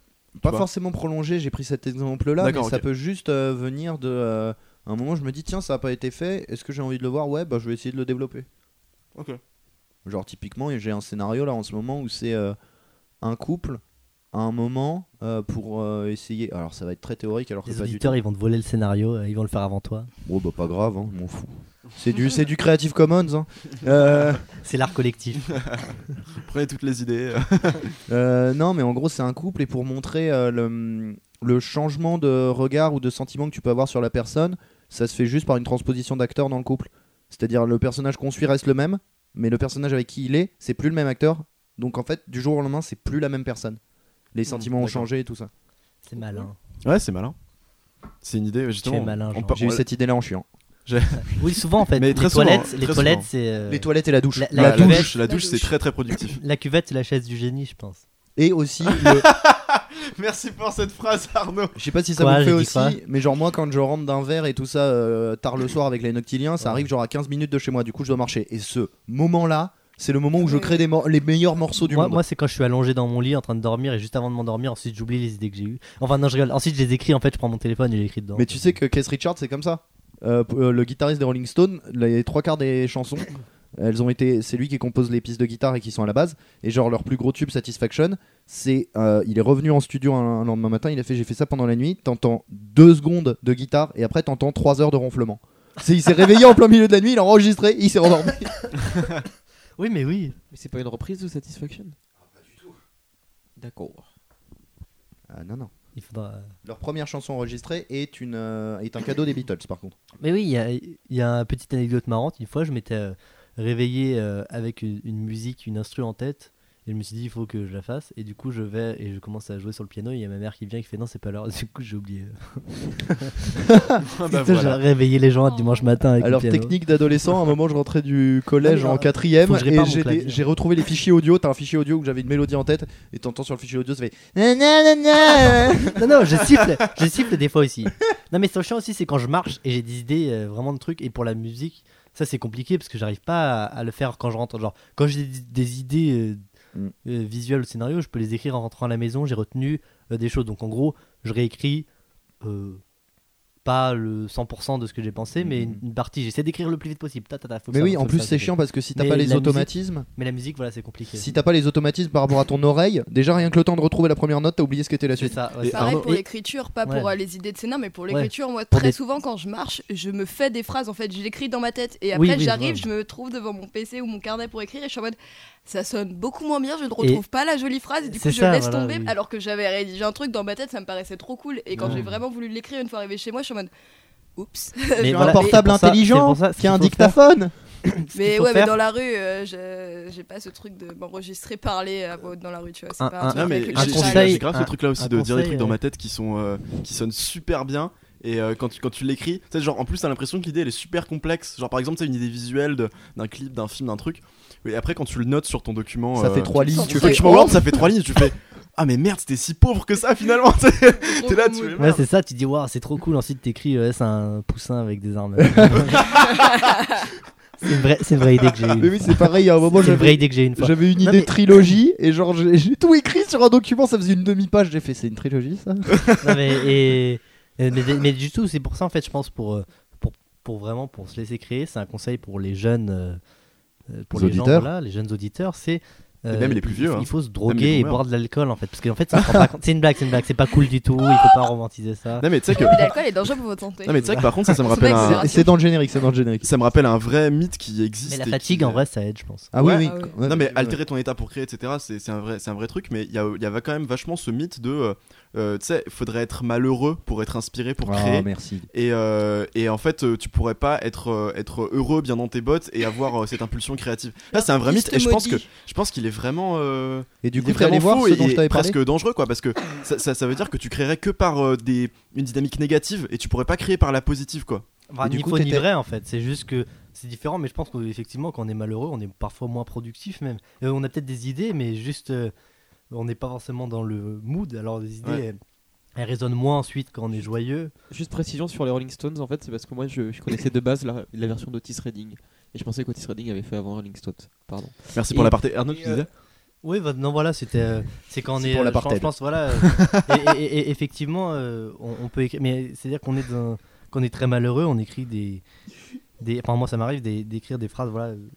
Qui, résonnent avec moi sur le moment et quand je les réalise ça cristallise quelque chose mais le truc c'est que c'est pas forcément euh, une production euh, enfin je, je sais Ah oui, pas non, il y a des documents Word qui vaut mieux pas Mais- réouvrir. Oui, oui. Ah, mais, mais, mais pour le coup, effectivement, euh, ça peut aider aussi euh, à penser à autre chose. Ou alors, non, parce que si on cristallise ce qu'on ressent. Mais le truc, c'est que ça peut, euh, ça peut aider à prendre du recul ou je sais pas. Ou alors c'est aussi un, des gros clichés de la, quoi, la oui. personne euh, dépressive qui en fait euh, est super productive, il a des belles Mm. choses dans sa tête et qu'elle va pouvoir émerger et sortir grâce à l'art. Non, quand t'es dépressif, tu prends pas de douche et t'es en PLS dans ton lit et tu galères et t'as pas envie de te mettre à écrire et tout, même si t'as des idées, c'est pas un moment où, où tu peux le faire. Enfin, il y en a qui y arrivent Ah. très bien, mais euh, ça, ça dépend qui. Mais euh, essayer de romantiser euh, les, les gens qui Mm. vont mal et la déprime ou la romantique, dépression en mode euh, ça va te permettre de faire des choses belles et extraordinaires, pas forcément quoi. Si on s'imagine Rimbaud, quoi. et en plus Et juste- vas-y ouais Est-ce que t'as- je t'en a- tu, on en avait parlé justement de ça et je t'avais euh, conseillé euh, une publication de Kevin Morby. T'étais allé voir ou pas du coup? Non je peux aller voir Du mais coup, du coup je vais en parler un petit ouais, peu. C'est euh, du coup Kevin Morby qui est un chanteur américain ou canadien? Ah, il est américain Américain? attends euh, bon, non je dis ça mais Bon, il est, il est américain du Nord. Et euh, justement, il y a pas longtemps, il a lancé un, enfin, il a lancé ou mis son soutien à un collectif qui est en fait un collectif qui met en place pour les artistes, euh, euh, les musiciens amateurs et professionnels, des euh, soutiens psychologiques et tout ça, justement dans l'idée d'aller contre l'idée de l'artiste dépressif et tout ça. Et justement, il, il y a de plus en plus de publications qui sortent sur les réseaux et tout ça de musiciens assez renommés, assez connus, qui euh, parlent de ça, qui parlent euh, du fait que euh, un musicien, ouais, il- c'est censé être toujours triste. On joue des chansons tristes et tout ça, c'est beau, mais euh, pour les jouer, on est obligé de se mettre dans des états horribles et on, est, on doit vivre avec ça tout le temps. et en plus d'autant plus West euh, qui dans- drogue, par exemple. dans la musique avec toutes les stars, enfin, justement, on pense au club des 27, euh, justement, tous ces musiciens Ouais. morts à 27 ans, euh, principalement de suicide, euh, euh, Amy Winehouse, euh, Kurt Cobain, etc. Non, c'est plus des, des Des overdoses. Ouais, c'est plus oui. Non, mais juste, Overdose, Dans c'est- les c'est SoundCloud et c'est beaucoup Juste, plus jeune. euh, par rapport à ce que disait Jean, le- la, la publication elle date d'il y a, d'il y a moins de 6 mois, c'est ça? Ok. Euh, parce qu'en fait, je pense que c'est en partie, ça a en partie à voir avec la mort de David Berman. Donc en gros, David Berman, c'est euh, c'est un mec de, qui fait de la musique depuis les années 90 euh, dans un groupe qui s'appelle Silver Jews, qui est un Mhm. des- pour moi un des meilleurs groupes de, de rock indépendant des années 90, et qui euh, a fait donc de la musique du début des années 90 à la fin des années 2000, vers 2010 il s'est arrêté, et euh, il a arrêté de faire de la musique, et là il était revenu euh, en 2019 avec un nouveau projet qui s'appelait Purple Mountains, euh, où il a fait un album, et il avait trouvé un nouveau groupe et tout, et cet album était vraiment, enfin c'était vraiment de ses meilleurs albums, et avec des chansons, même s'il y avait des paroles un peu, comment dire, tristes et dures, c'était un album assez solaire, assez, assez bah, optimiste. En fait, on avait l'impression que c'était optimiste, et en fait, deux mois, ou deux mois après la sortie de l'album, alors qu'il devait en partir, partir en tournée, en fait, il s'est suicidé. Et euh, du coup, c'est vrai que ça a pas mal euh, sur les réseaux sociaux, ça a pas mal, même, enfin surtout dans la communauté, la communauté des musiciens, ça a pas mal fait euh, écho et ça a pas mal fait réfléchir aux gens bah, sur, ouais, sur le, la, question de, de la dépression en tant que créateur. Est-ce que c'est romanticisé? Parce qu'effectivement, le, le, le Silver Jews, c'est quand même une, le, le- son groupe, c'est quand même la marque de fabrique, c'était quand même de faire des chansons un peu, voilà, euh, j'ai un peu euh, niqué ma vie, euh, je bois de la bière tout le temps, voilà, et est-ce que il y avait pas mal de gens qui se sont demandé est-ce qu'il a fait l'album est-ce que son album il l'a fait en malgré la dépression ou est-ce que la dépression l'a aidé à faire un album au- aussi insincère? Enfin je pense qu'on n'a pas vraiment de, de, réponse même si effectivement je pense qu'il faut éviter de, bah, de, de de- d'exemplifier euh, la dépression quoi dans la création Je rajoute juste un petit truc à toi aussi. euh, récemment aussi, il y a eu euh, deux morts consécutives de suicide. Je sais, il y a, il y a un an ou deux ans. Dans le rock, on a eu euh, Chris Cornell et Chester euh, Bennington de Linkin Park et Chris Cornell de Soundgarden Ouais, qui se sont suicidés à en gros une semaine d'intervalle. Chris Cornell s'est suicidé et euh, le chanteur de Linkin Park, en gros, c'était son meilleur ami, c'était son collègue de dépression, il disait même, et il s'est suicidé juste après parce que son pote était mort. Ouais, bah sa dernière date c'était au Hellfest et euh, je l'avais vu, euh, je l'avais vu euh, juste avant. bah, je connais pas du tout. enfin Link, enfin, Juste ça pour dire que là, en ce moment, dans la musique, il y, a un- il y a un moment où il y en a beaucoup qui meurent. Déjà, il y en a beaucoup qui meurent de vieillesse. Des overdoses. Non, non, les mais rappeurs oui aussi. Enfin, les jeunes rappeurs. Il y a Non, mais de même, jeunes euh, rappeurs qui. euh, même euh, Avicii. Ah, ça, je sais pas. On sait pas euh, exactement les conséquences, mais je crois Non, que c'était de la l'overdose aussi. Mais les, mais Les oui, causes, il y a- pardon, Il y, a plusieurs rappeurs en fait qui sont voilà dans cette. Mac Miller aussi. Oui, voilà, mais Alors, c'est Mac c'est des Miller, il le dit depuis c'est- très longtemps dans ses chansons. c'est- C'est des rappeurs qui sont dans une sorte d'imaginaire en fait où ça se défonce au Xanax et tout ça à la ligne. Ouais. Mais le truc c'est euh, c'est des gens qui, qui en meurent ensuite. C'est genre Mhm. c'est presque symptomatique parce qu'il y en a quand même pas mal. Après j'ai après j'exagère mais, Mais en plus, ce qui est intéressant avec Mac Miller, en plus dont parle Antonin, c'est que euh, vraiment, quand tu écoutes ses albums, une fois sur deux, c'est un album dépressif, une fois sur deux, c'est un album euh, un peu gangsta, gentil, enfin joyeux et tout ça. Et dans les albums dépressifs, il dit vraiment, un jour vous allez me retrouver mort. Il le dit clairement, genre 4-5 ans avant sa. Bah écoutez, moi les amis, euh, cette note joyeuse. je trouve que la dépression c'est un, c'est un, un bon mood pour terminer ce, ce podcast. voilà. On a, pas, on, a fait une petite, on a fait un petit top 10 des Non. suicides, on a parlé de la dépression des auteurs, je sais pas. Et, euh, On, on voulait pas revenir aussi sur euh, dans les autres contraintes, euh, dans ce qu'on, notamment dans la fiction, sur euh, si on se mettait des contraintes ou pas dans les, notre écriture, sur euh, par exemple les personnages, sur la représentation, etc. Oui, carrément, pardon, bah, tu oui. peux en parler peut-être. ouais, du coup. Ça peut être euh, intéressant de finir là-dessus aussi. Ouais, Ça carrément. peut aussi permettre de répondre à ce qu'avait dit Arnaud, parce qu'on n'a pas beaucoup répondu sur les modèles pour euh, créer. Ouais, c'est vrai. Ouais, ouais, C'est vrai qu'on a directement brillé sur la dépression, puis on a oublié la question d'Arnaud que à la c'est base. fun, la dépression. Mais euh, Euh, donc ouais, comme, on- comme tout à l'heure, on parlait euh, pas mal de des choses qui pouvaient soit nous motiver à créer, soit nous bloquer. Je pense que euh, aujourd'hui, notamment, euh, il y a de plus en plus euh, de- des questions de représentation euh, qui émergent, euh, où on fait de plus en plus attention à à bah, mettre de la diversité dans, les films, dans les projets, dans les écrits. Et euh, je sais pas vous si c'est un truc qui, est important pour vous dans ce que vous créez ou pas. Euh, mais je sais que moi c'est un des trucs auxquels euh, je réfléchis beaucoup parce que je suis concernée par pas, mal, pas mal de questions de représentation et de diversité. Et j'ai été militant dans des assos LGBT, donc j'ai côtoyé beaucoup de monde qui, comme moi, avait, besoin de représentation et en avait manqué souvent jeune. Euh, et du coup, euh, c'est euh, un peu euh, à double tranchant parce que bah, ça me donne des idées, beaucoup de personnages que j'ai envie d'écrire, que j'aurais aimé voir quand j'étais jeune et tout. Et en même temps, euh, j'ai toute cette question de est-ce que je vais bien le faire? Est-ce que euh, ce qui me concerne, oui, euh, même si je suis pas un vécu universel, je sais que pour parler des thématiques queer, de transidentité, je, je peux le faire et j'ai des potes assez proches qui pourront m'aiguiller si je le fais mal.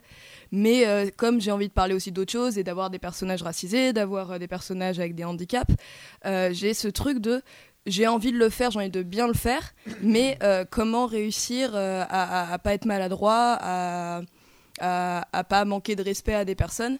Et euh, à la fois, c'est, je me dis, c'est mieux de d'essayer et d'être d'être dans, ouais, d'avoir des objectifs bons. Et même si c'est un peu raté au final, c'est pas grave parce que j'aurais essayé. Et en même temps, j'ai pas envie de blesser des gens ou de faire ça mal, etc. Et du coup, ouais, c'est un blocage que j'ai. Euh, à la fois, ça me pousse à créer, en même temps, ça me, ça me bloque pas mal. euh. donc, je sais pas si c'est des trucs que vous connaissez ou pas. euh. Bah, alors moi pour le coup c'est un truc que je rencontre aussi. Après moi pour le coup c'est vraiment un truc qui apparaît plus on va dire au façonnage de l'histoire. Parce qu'en fait au début justement il y a un peu cette impulsion créatrice et après justement je ces questions là on va dire qu'elles se superposent et elles me guident tu vois plus que que comme un truc premier que, qui se pose à moi. Mais là, mais pour le coup, euh, j'intervenais juste pour dire un, autre truc, c'est que parfois ça, influe, ça influe carrément sur la qualité du film aussi. Là, j'ai un film en tête, mais on peut en prendre plein. Euh, je pense à Human Traffic. Qui est un film anglais euh, un petit peu à la train spotting sur euh, des jeunes qui vont en soirée, qui vont en teuf et ça, ça retranscrit un peu la, la vie de ces jeunes anglais euh, qui voilà se, se- qui s'échappent un petit peu de la, la réalité en, en allant dans des paradis artificiels, etc. Et Ils ne prennent même que le est- week-end. de quoi? Ils ont la semaine de jour ouvré où ils travaillent, ils sont ça. complètement aliénés, et ils ne prennent ces paradis Oui, en fait, c'est globalement plutôt des jeunes prolos anglais en Mm. réalité. Et du coup, ce film, il est très beau, très humain. Enfin, moi, je l'aime beaucoup. Mais c'est vrai que dans le film, euh, le réalisateur, il a vraiment en tête de mettre en scène des scènes où il y a uniquement euh, euh, deux personnages féminins qui parlent ensemble, où tu vois vraiment la vie des personnages féminins ensemble. Et c'est vrai que, en fait, ces scènes, sonnent assez faux, quoi.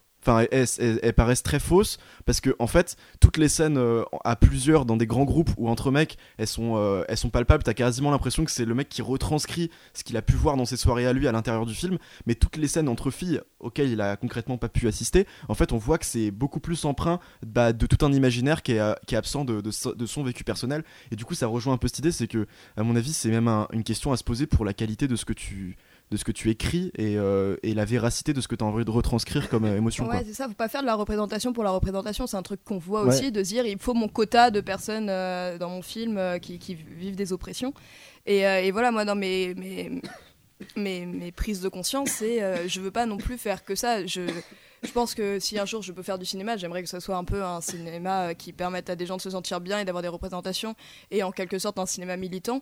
Mais je veux pas tomber dans euh, juste. euh, euh, mettre des gens pour euh, les mettre et, euh, et au détriment d'un scénario, au détriment d'un film. Et du coup, c'est un peu des questions où, où j'ai l'impression que quoi que je fasse, quoi que j'écrive, ça va pas. C'est soit trop. Misérabiliste De quoi? Mi- Misérabiliste ou un peu. Non, même pas, parce que j'ai un peu cette volonté de que ça soit positif, tu vois, d'arrêter de montrer euh, que, euh, que, être, euh, que être PD, que être trans, que être noir et tout, c'est forcément dur. Et c'est le cas, mais en fait, on en a déjà parlé beaucoup. Ça Mhm. s'est déjà vu dans plein de films que c'est compliqué, on le sait.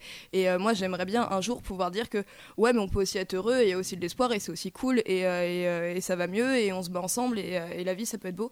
Et du coup, réussir à faire ça, déjà, c'est un challenge en soi. Et quand en plus on, on se pose les questions de la légitimité à parler de certains sujets, quand on se pose les questions de est-ce que euh, parce qu'il y a tout ça, euh, mon film il va être euh, trop centré là-dessus et il va se perdre, il y aura plus l'histoire, il y aura plus les plans, il y aura juste euh, un listing de euh, tous les sujets euh, un peu tricky à aborder. Et du coup trouver un équilibre entre mes envies de création, mon vécu personnel, les histoires que je glane autour de moi et dont j'ai envie de parler parce qu'elles me semblent importantes et réussir à faire tout un melting pot et que ça voilà que ça soit vrai et pas que ça sonne juste je fais une encyclopédie de toutes les oppressions parce qu'on est gentil on est mignon et Bah, C'est- des, c'est- Ah des, c'est des questions que, euh, bah, que, que je me pose, mais que j'essaie au, au début de, de balayer. En fait, j'essaie de me dire, est-ce que ça. En fait, des fois, je me demande, est-ce que ça fait sens, en fait? Et du coup, voilà, par exemple, ce personnage peut vivre une histoire d'amour avec ce personnage, peu importe leur sexe, tu vois. Et donc là, c'est là, d'un seul coup, je me dis, bah oui, euh, du coup, euh, c'est- logique. tu. Et, et donc, c'est des, c'est des questions que je me pose, euh, voilà, comme Nicolas disait, euh, à ce moment du récit. C'est pas. euh, j'ai. J'évite. Et, et pour ce qui est de la question de personnages racisés, par exemple, souvent c'est parce que j'ai des idées d'acteurs euh, en tête déjà. Et donc je me dis, euh, ah, bah ça, ça correspond bien, c'est un visage. Parce que là, maintenant, euh, bah, dans, dans le cinéma, enfin, pas que dans le cinéma contemporain, mais c'est vrai qu'on a une, une- plein, plein, plein de visages d'acteurs qui représentent chacun des choses différentes, Mm. des types di- différents d'acteurs. Euh, et du coup, moi, je me dis, euh, bah, ce visage, euh, il correspond bien. euh, oui mais après dans ce qu'on fait aujourd'hui oui, on va pas encore aller chercher euh, l'acteur euh, tu vois on fait des petits courts métrages Ah non, non, non, mais par exemple pour les projets de bande dessinée, je, Ah oui, on, on ok. prend des ou visages. même, en fait. ou même dans, la, dans la conception d'un personnage, tu peux avoir une idée d'acteur qui t'inspire Oui. un personnage, ensuite que tu vas faire jouer à quelqu'un d'autre, mais c'est plus dans l'inspiration, je pense, dont tu parlais. Mais oui, effectivement, c'est des oppressions que, par exemple, pour ce qui est du vécu, c'est c'est des choses que, que, je ne, que je ne vis pas, en fait. Donc, c'est c'est difficile parfois pour euh, d'imaginer euh, le vrai, enfin, d'exprimer ça de manière sincère, en fait. Bah Donc, moi en gros- justement, en fait la Ah, manière... attends, enfin, Ouais, pardon. mais du coup, euh, euh, moi, je trouve que c'est en fait, c'est essayer de créer des personnages intéressants. Euh, Enfin, quand, je, quand c'est des quand ça correspond à créer des personnages. En fait. oui bien sûr, bien sûr. Voilà. Enfin, De toute façon, ça correspond rarement à autre chose, parce que pour le coup. Non, euh, non, imaginons que c'est. Imaginons que le. Oui, non, non, ce que je veux dire, c'est qu'imaginons je. Le film se concentre pas sur des personnages ou l'œuvre Oui. ou je sais pas. Justement, on parle souvent de personnages parce que Oui. justement, c'est comme on parle de, de pression de personnes. Enfin, Mm. Non, mais les de- personnages, moi j'ai ce truc de. euh, bah voilà, des fois je vais euh, imaginer un personnage et tout, et je voudrais pas. euh, ouais, désolé. Mal faire, ou tu vois, justement, j'ai pensé à un acteur ou j'ai pensé à un type d'handicap et faire mon truc dans ma tête, et puis quand je le sors, me rendre compte que euh, comme je n'y connaissais rien, je suis complètement à côté de la plaque et j'ai blessé des gens sans faire exprès. Oui, c'est aussi une question qui me freine un peu dans ma création, alors que. Au contraire, ça devrait être chill et je serais en Et- mode bah, oh, j'ai essayé, tu vois, mais. euh, ce que tu abordes en plus, c'est un peu aussi parfois la pression de la réception en fait. C'est aussi de se dire ouais. en fait, c'est vraiment. Et, et- et je pense que c'est quand même un blocage aussi parfois. Ah, et, bien donc, sûr. et donc en gros, c'est quelque chose parfois. euh, c'est qu'il faut. Alors, je sais pas si- s'il faut le dire comme ça, mais c'est quelque chose voilà, sur la réception. euh, il faut sacrifier certaines choses en fait. Se dire, euh, pour l'instant, j'y pense pas, je le ferai relire, on me dira. Et. euh, et effectivement, parce que des fois, Nicolas, dans notre processus, on a des blagues qui sont quand même un peu euh, abusées. Quoi. un peu, un peu limite, mais en fait, on- vraiment, ouais. En fait, et en plus, le truc qu'on ajoute, et après je passe la parole à Jean qui lève la main comme un bon élève depuis tout à l'heure et qui a très envie de parler. Mais, euh, mais, mais, mais, euh, c'est simplement que il y, a- il y a aussi un, un truc qu'on essaie de se, se dire avec Arnaud, c'est. euh, Enfin. pour le, pour, le, pour le présenter comme ça, je sais pas si tu seras d'accord avec la manière dont je le présente, mais pour moi c'est vraiment le cœur de l'idée, c'est est-ce que ce qu'on présente est problématique en soi, ou est-ce que c'est juste problématiser un problème? Genre par exemple, on peut montrer une violence envers euh, une personne, ou on peut montrer, euh, de manière euh, caricaturale telle catégorie de personnes. Est-ce que c'est juste une manière de les stigmatiser et de véhiculer des représentations dominantes qui peuvent être oppressives pour ces personnes, ou est-ce que c'est une manière justement d'aborder de front le problème et de le problématiser, de le mettre en exergue? Tu vois, c'est c'est un peu aussi des problèmes qu'on se pose euh, dans la création. Et, et puis a- a- après, j'en premier. Je sais Mais pas aussi, si c'est très clair parce que c'est très Non, mais- théorique du coup, mais Non, mais, non, mais, mais ouais, c'est surtout, c'est surtout ce que, par exemple, des fois, en fait, on se dit, euh, on va aborder frontalement, mais en fait, alors qu'aborder frontalement, ça fonctionne euh, beaucoup moins que, que aborder comme dans Ouais, les fables. Les choses sont etc. abordées de manière subtile, et on va faire d'autres situations, et parfois même, du coup, ça rend. C'est Ce qui est l'intérêt, de la- c'est est-ce que, en termes de narration, c'est excitant? Est-ce qu'il y a ce genre de questions aussi qui se posent? Mais du coup, ce qui est intéressant, c'est que moi, ce problème-là, je le prends complètement presque à l'envers de vous. Mhm. C'est en fait, c'est moi, euh, bah, par exemple, le scénario que je vous ai raconté là avec le couple. Au départ, pour moi, c'était un homme et une femme, et je me suis juste posé la question est-ce que ça pourrait pas être autre chose? Et je me suis dit bah oui, en fait. Et du coup, maintenant, dans mon scénario, c'est deux femmes. Et en fait, moi, je réfléchis surtout comme ça. C'est je réfléchis, en fait, j'écris des situations que je connais, qui sont entre guillemets des situations de la normalité. Et après, je vais peut-être changer un personnage pour, euh, pour en fait euh, justement euh, sortir complètement des représentations où tu représentes la manière dont ils sont stigmatisés, mais tu représentes juste en fait la vie bah, de moi, donc d'un bourgeois blanc dominant, en mettant euh, quelqu'un qui est entre guillemets dans les, euh, dans les dominés à sa place, dans la représentation. C'est-à-dire typiquement, si je vais écrire un truc... euh, on va dire, genre, je raconte une anecdote de ma vie dans un petit film de 5 minutes, autobiographique, bah, je vais pas forcément prendre un acteur blanc pour le jouer, je vais pas forcément prendre un homme pour le jouer. Je vais, ça va raconter mon histoire, mes expériences, mais en prenant un autre acteur, donc la représentation va être autre. Bah, moi aussi, parfois, j'écris quand j'écris un personnage et que je sais pas encore, j'écris euh, Monsieur, Madame et ensuite je donne un nom. Monsieur, Madame X. souvent. Mais ça c'est hyper cool, mais il y en a plein en fait qui le font pas. On a encore ces clichés de quand on fait une annonce de casting, si on précise pas que euh, le personnage, enfin pas, pas nous, mais euh, dans l'industrie cinématographique, si on précise pas sur le casting que le personnage est noir, s'il y a une actrice ou un acteur noir qui va au casting, directement euh, les gens vont être en mode ah non mais on voulait un blanc alors qu'ils l'ont Oui, pas précisé, mais juste dans Mmh. leur tête genre c'est encore on veut euh, un personnage gros, on veut un personnage handicapé, on Oui, veut un et- personnage et- noir. et Et c'est pas du tout dans nos dans l'idée des, des créateurs de se dire mais en fait euh, mon personnage si c'est pas justifié qu'il soit euh, blanc maigre et beau euh, pourquoi c'est ce qui serait et pourquoi je pourrais pas Mais avoir une Ce qui, ce qui rend, diversité ce qui rend d'ailleurs le, le boulot de- des, des casteurs très compliqué. Je veux un noir, s'il vous plaît. Je veux un en gros plus, maintenant. mais en plus, on est, mais est- en plus c'est ça c'est ce que je- me je veux du Mika. 85B et C'est- euh, genre, euh, il y en a il y en a beaucoup des castings comme ça mais, surtout, oui, c'est c'est une 1m68, question. moi, je pense que c'est 34, plus 38, une- 60. Et, et c'est ça. Là, et là, c'est là que, que je te rejoins en fait, c'est que c'est vraiment, euh, ça va être une question de, de persona et qu'en fait, c'est c'est que à, mon- à mon avis, alors c'est peut-être pas à moi de m'exprimer là-dessus, mais en gros, il faut pas donner des. Enfin, je pense que c'est bien aussi que le- des. Mais du coup, c'est- c'est- ça existe, hein, euh, que, enfin, que les personnes, que des personnes noires ne jouent pas des personnages noirs. En fait. Oui, oui, carrément, En carrément. fait, pas des. Ouais, enfin, ouais, si, carrément. des personnes, mais en gros, pas des.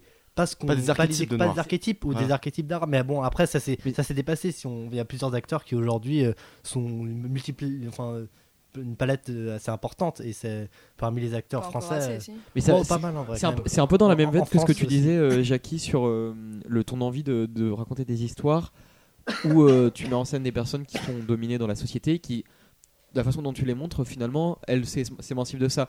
Toi, c'est euh, dans, dans, les films, dans le film que tu voudrais faire, les- dans les films que tu voudrais faire, euh, tu parles quand même de cette domination et c'est- ça peut être le sujet de ton film, mais pour s'émanciper vers autre chose, d'après ce que Bah, j'ai compris. J'aimerais aussi que ce soit pas le sujet et que juste ça soit des personnages qui vivent complètement autre chose en fait. D'accord, D'arrêter de faire un personnage avec euh, donc des, homosexuels où c'est juste euh, ils vont faire leur coming out. Arrêter de faire euh, un truc sur les personnes trans où juste ils vont galérer à l'état civil pour changer leur prénom. Et juste que ce soit des gens qui vivent des histoires complètement normales et ça se trouve ils vont juste être heureux à aller au supermarché. Ça se trouve il y en a un il va se faire assassiner. Ça se trouve ça va être juste une- un, un- un film d'étudiants avec une histoire d'amour à l'eau de rose mignonne et, et le personnage qui soit trans, qui soit racisé, qui soit handicapé, ça ne rentre pas en cause. En fait, c'est- une de ses caractéristiques, mais c'est pas pour ça qu'il est dans le film. C'est pas écrire un scénario sur euh, oh là là, c'est compliqué. euh, Il y, a- il y a le sida qui existe et euh, il y a les oppressions qui existent et euh, il y a le coming out et on se fait virer de chez nous, tu vois. Mais Et du coup, ça, ça a fait écho à ce que dit Ouais. Jean. Enfin, c'est- ce que dit Jean, ça fait écho à ce que tu as dit. Donc, euh, prendre un personnage et finalement changer son identité euh, sans forcément de. Voilà. Mais ça, ça, ça rajoute quand même, euh, je suis d'accord avec euh, ce que tu viens de dire, mais euh, n'empêche le fait de mettre euh, un personnage et de d'ancrer dans sa conception euh, sa condition sociale. euh, ça ajoute quand même des sortes de, contraintes. Par exemple, tu disais le personnage il va se faire assassiner. Euh, bah, en fait, le personnage il est pas assassiné pareil si euh, il doit traverser euh, plein de quartiers pourris pour rentrer chez lui hyper tard le soir après le boulot, ou s'il a un chauffeur privé, tu vois, Bah oui, pour non, rentrer bien dans, sûr, dans bien un. Et quartier. du c'était pas forcément un bon exemple. Et non, non, non, mais non, mais justement, moi je trouve que c'est intéressant parce que ça montre à la fois que ouais, ce c'est quand même, c'est quand même très bien de penser des histoires, comment dire, des histoires normales en fait, des histoires qui nous viennent naturellement, spontanément en tête et d'y mettre des personnages qui ont, qui ont toute leur place, qui sont des minorités. Mais pour autant, le fait d'être une minorité ajoute des enjeux qu'on n'aurait pas. Voilà. Euh, et, et ça, c'est ça, c'est un truc à mon avis ça- assez intéressant parce que ça, ça va, ça va contre ce truc de la page blanche, je, je crée du néant, parce qu'en fait, tu peux t'inspirer justement de la condition sociale Voilà. pour avoir des pistes vers où tu vas créer quoi. Et ça, justement, Nicolas, ça m'a fait penser que. Enfin, dans les, voilà, dans les deux tendances qu'on pourrait euh, imaginer pour le- la représentation, pour faire évoluer la représentation, donc il y a cette tendance dont vous avez parlé, enfin cette possibilité, mais il y a aussi, sinon, le fait effectivement de partir de ce qui fait euh, le- la domination, de ce qui fait euh, les obstacles dans la vie de, de certaines personnes, et d'en faire le sujet du film. Et par exemple, Nicolas, nous, euh, un film qu'on a beaucoup aimé, dont on a parlé dans le podcast MeToo, c'est Portrait de la jeune fille en feu, mhm. qui justement est un film qui ne parle que de ça, qui parle. En même temps, c'est un peu différent parce que le portrait de la jeune fille en feu, il y a que des femmes, donc ça extrait les, enfin ça extrait, ça les met en retrait de la domination masculine dans un certain sens, même s'il y a toujours euh, bah, le, le fait que Adèle Haenel doit être euh, mariée et tout. Ouais, justement, Mais- ça, ça, en pose, ça, le- ça le pose comme un truc qu'on voit pas, qui est extérieur, mais, pas qui, est- mais qui est l'enjeu quand même central pour un personnage. qui pèse sur le personnage. Mais du coup, je trouve que aussi, enfin, ça permet aussi de, dans certains récits, d'en fait, de, de, de, de raconter de nouvelles choses de manière originale, de choses qu'on n'a pas entendues et finalement de, de re- renouveler le cinéma. Après, je pense pas qu'il faut que ça soit euh, systématique dans tous les films. Enfin, par exemple, moi, j'étais très content de voir le Tarantino, qui euh, euh, est pas le film le plus euh, woke du monde, on va dire. Mais, mais non, mais c'est vrai. Mais en même temps, j'ai adoré Portrait de la jeune fille en feu, et je pense qu'il peut avoir ces deux cinémas et qu'ils doivent exister. Et ils doivent tous les deux avoir la chance d'exister, je pense. Oui, en fait, c'est la. Oui, pardon, c'est c'est c'est la question des, des quotas en fait, parce que parfois en fait, l'intérêt c'est qu'il y, qu'il y ait une histoire euh, qui suit. Parce que si on pense par exemple à un, un film comme, euh, bon, on en parle souvent en ce moment, mais Black Panther, qui est un film qui est euh, Claqué au sol au-delà de ça, qui est quand même politiquement très questionnable en fait. C'est-à-dire que c'est un film quand même très euh, Martin Luther King tue Malcolm X à la fin. Exactement, en fait, c'est ça. Et, c'est, euh, et, c'est, et, et pourtant, alors c'est aussi un film important. Il va aux Oscars euh, pour la représentation, euh, pour, sur les questions de représentation avec un, un casting complètement euh, af- afro-américain. Mais à côté de ça, euh, Et King Kong. c'est, Et King Kong. Il y a des noirs et King Kong c'est, dans c'est- ce film. c'est- c'est Disney qui s'achète. Euh, c'est, c'est Disney qui s'achète une éthique, euh, alors qu'à côté, ça va caster une blanche. euh, euh, à la place d'un personnage tibétain pour pas froisser le, le public chinois. Mais euh, non, mais c'est, je trouve que ça donne quand même des pistes aussi bah, pour la création justement, parce que ce qui compte, c'est pas uniquement euh, qu'est-ce qu'il y a sur le papier, qu'est-ce qu'il y a en termes de quotas, euh, genre bah, justement c'est en fait, penser le problème en termes de quotas, ce serait exactement le penser comme justement les directeurs de casting. On veut euh, tant de gros, on veut tant de noirs. Tu vois, enfin, c'est au bout d'un moment, ça, ça devient juste. C'est cynique en fait. C'est juste. Ouais, c'est c'est juste cynique, je trouve, et c'est une manière de, de jeter comme ça, euh, euh, sans, sans incarner, euh, de jeter des trucs euh, pour qu'on pour qu'on dise ouais c'est bon le film il est woke. Et je pense que justement une manière de donner des outils pour créer euh, de, de manière consciente et justement inventer des histoires qui, qui soient un peu plus vraies sur ces questions-là, c'est aussi euh, pas uniquement la forme, mais c'est aussi le contenu de ce que tu vas raconter. C'est pas uniquement le nombre de noirs, mais c'est qu'est-ce qu'ils vont vivre, qu'est-ce qu'ils vont dire, qu'est-ce que leur histoire va raconter. C'est, c'est- par- parler de ces conditions-là, c'est, un- c'est intéressant parce que c'est des, c'est des choses qui sont, euh, c'est vrai dans. Ah oui, bah, Non, attends, vas-y, ok. vas-y, je C'est dans, dans un endroit où, enfin, dans, dans un film où, enfin, dans une- on, a souvent l'habitude, même si, euh, voilà, il y a pas, y a pas que ça comme film, et c'est peut-être juste euh, mon ignorance qui parle, mais que c'est vrai que en, majorité, nous, les films euh, qu'on reçoit sont des films avec le même type d'archétype, enfin, principalement pour les blockbusters, alors que les histoires qui parlent de ces, des conditions de personnes différentes de celles du mâle alpha blanc, c'est intéressant. Alors que souvent, ce qu'on a dans les blockbusters, c'est juste, on, par exemple pour Wonder Woman aussi, c'est hop, on switch, euh, le mâle alpha blanc, c'est une femme maintenant. Et c'est toujours une, un mâle alpha. Oui, en fait, on garde l'idéal viriliste et on le transpose. euh, c'est ça. Ça, sauf qu'elle a des boobs, quoi. Mais Ouais. part C'est ça. Enfin, après, les- c'est les Amazones, donc c'est le mythe des Amazones à la limite. Mais bon, ça n'en fait pas un bon film pour autant. hmm. Claqué au, Après, sol. secondes sur, euh, euh, euh, dit que claquer au sol. tout sur. Black Panther, juste nuancer que euh, on n'a pas forcément aimé le film, mais il a été. Enfin, on est une petite blande de b- blancs là qui Effectivement, oui. mais Non, pour oui. euh, de ce que j'ai vu sur les réseaux, sur Twitter, etc., il y a énormément de personnes de la communauté noire et racisée qui ont adoré ce film et le Wakanda est devenu hyper important dans leur culture. Donc c'est plutôt à eux de s'exprimer sur ce film, je pense, c'est- pour le c'est- coup. Ouais, ouais, Bah, ouais, ouais, ouais, ouais. je- C'est pour ça, mais c'est pour ça que je disais qu'il faut, euh, il faut, il faut parler de l'importance du film qui va aux Oscars aussi. Donc ça, c'est important.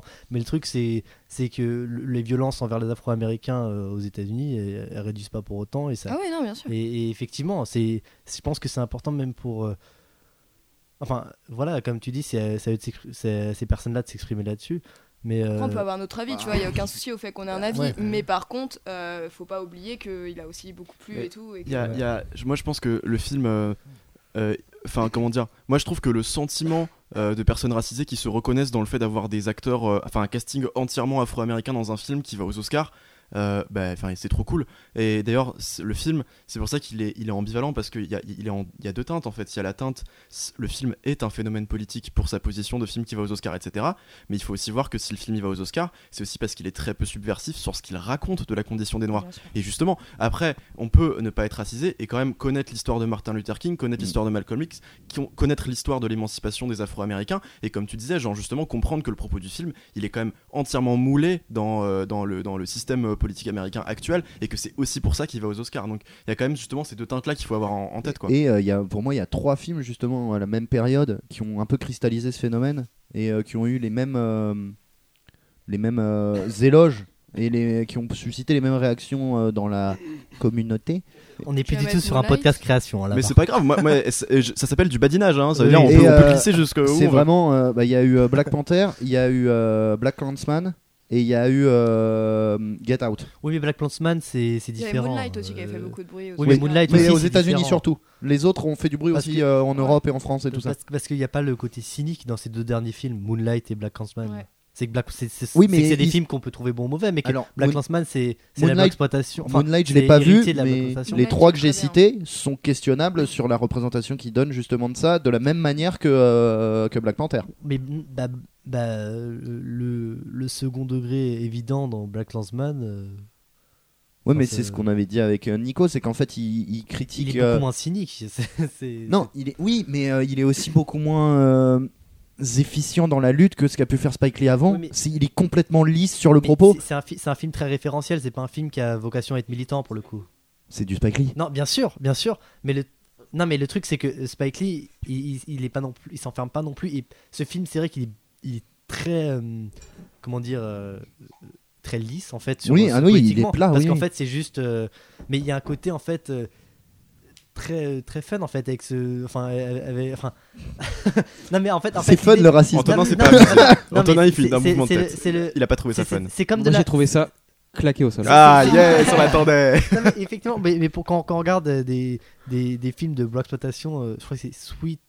Sweet Sweet, Back. Sweetback Badass Song. Ouais. Voilà, voilà, c'est beaucoup, c'est beaucoup, c'est c'est complètement différent. En plus, c'est- ça questionne la condition. Mais là, le truc, c'est que il y a un côté qui est, qui est mal- malgré le côté lisse, il y a un côté que, le- enfin, le, le film reste euh, beaucoup moins cynique, même malgré, malgré que ce soit, ça sort, enfin, c'est l'idée de sortir un film dans l'Amérique euh, Trump où on a un policier noir qui va défoncer le Ku Klux Klan. Mais je suis, je suis, je suis d'accord avec toi. Sur, Même si- je, suis- je oui. suis d'accord avec toi. Rien que le, par le, le, le projet du film, en fait, Black Panther, c'est un projet euh, Disney qui s'inscrit dans le, dans le, les films Marvel qui sortent depuis des années, qui euh, à chaque fois c'est une machine à pognon.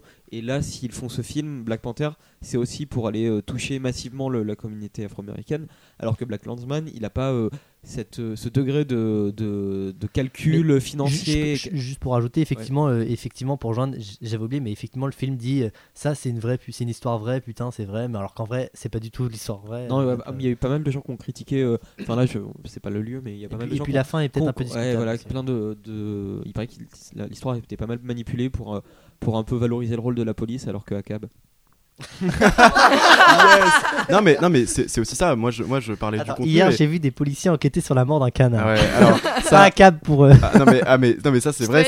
C'est c'est ex- extraordinaire. Je- Camille c'est noir. Non mais euh, raconte-nous l'histoire Arnaud. Non, Je mais t'en supplie. J'étais j'étais à Gagny et euh, qu'est-ce Pour qu'on ton et- pour ton pour tes pour, photos de pour les tournage. photos de tournage et euh, et il y a un canard blanc qui passe sur une route. Ah un blanc encore. Non mais il était blanc, c'est-à-dire qu'il était, il était, il était, il était visible quoi.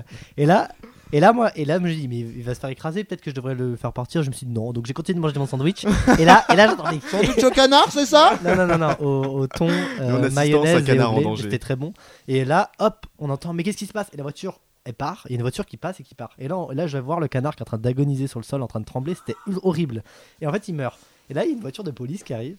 Et deux deux policiers qui sortent, ils commencent à poser des questions, ils font un constat, ils prennent le cadavre de... en photo. C'était vraiment une enquête pour savoir comment le canard était mort. Donc je me suis dit, et je, je, je suis dans un dessin animé, Ah oui, non. et donc, et donc, n- not all cops.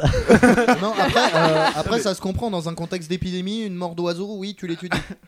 Ben non, mais non, non, mais c'est surtout aussi parce que c'est une route et que aussi tu dois, euh, si le canard se fait écraser sur une petite route qui est limitée, euh, enfin voilà. Donc si t'es- si t'étais pas resté en tant que spectateur à regarder euh, les- l'événement, il serait peut-être vivant à l'heure d'aujourd'hui. Exactement. je- C'est de ta faute. C'est c'est de ma faute. Je suis responsable. Peut- peut-être juste pour ajouter un, un petit mot Bah, là-dessus. tu es quoi, quoi, un Arnaud petit mot sur, euh, sur justement tu concluais sur euh, tu concluais sur Akab mais en fait euh, c'est pas euh, comment dire sur euh, ce truc là du contenu etc euh, je- euh, ce film là il raconte quand même aussi euh, comment l'institution policière est, en- est, est cen- est censée euh, venir au secours des noirs contre la montée du, du racisme aux États-Unis et alors, euh, c'est une réponse dont on pourrait discuter très longuement euh, et euh, ça mériterait des très, Un très podcast. un podcast. Non mais voilà. Et en fait, par contre, moi, je suis pas forcément d'accord avec cette réponse-là. Euh, y compris parce qu'aux États-Unis, il y a quand même une histoire, euh, vois, de- d'autodéfense euh, populaire des Noirs contre la montée du racisme et contre le contre l'apartheid, qui n'est pas retranscrite dans ce film-là. Donc encore après, et Spike Lee le fait justement avec un geste militant de, de quasiment répondre sur le terrain de la fiction à ce que fait Ta- Tarantino, qui a qui a abordé le le- l'événement le, plus important de l'histoire des Afro-Américains dans un film alors que il est blanc et qu'il a aucun problème à se approprier euh, les films de la black exploitation. Donc Enfin, il, Sp- Spike Lee, euh, il, il répond à ça sur le terrain de la fiction avec un film, et il faut pas uniquement voir son geste, il faut aussi voir qu'est-ce que son geste dit, qu'est-ce que son geste raconte, et on peut ne pas être d'accord avec la réponse qu'il apporte. quoi. il, il a pas eu beaucoup de problèmes. Il s'est posé beaucoup de questions, notamment par exemple quand euh, quand les quand les esclaves noirs doivent ramasser du coton, il avait beaucoup de mal. Il s'est posé beaucoup de questions. Ta- avant Tarantino, de, tu- oui, Tarantino, avant de avant de filmer ses séquences dans Django en fait.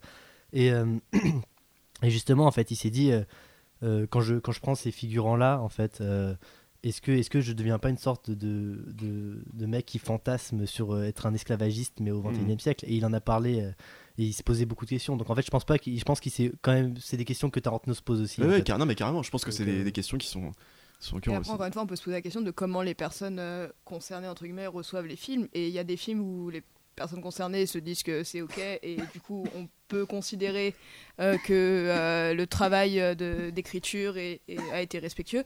Et il y a d'autres films qui, au contraire, ont été clashés par les personnes qui étaient censées être représentées. Je pense par exemple à Girl, qui est sorti l'année dernière, je crois, C'est l'histoire d'une jeune femme trans danseuse.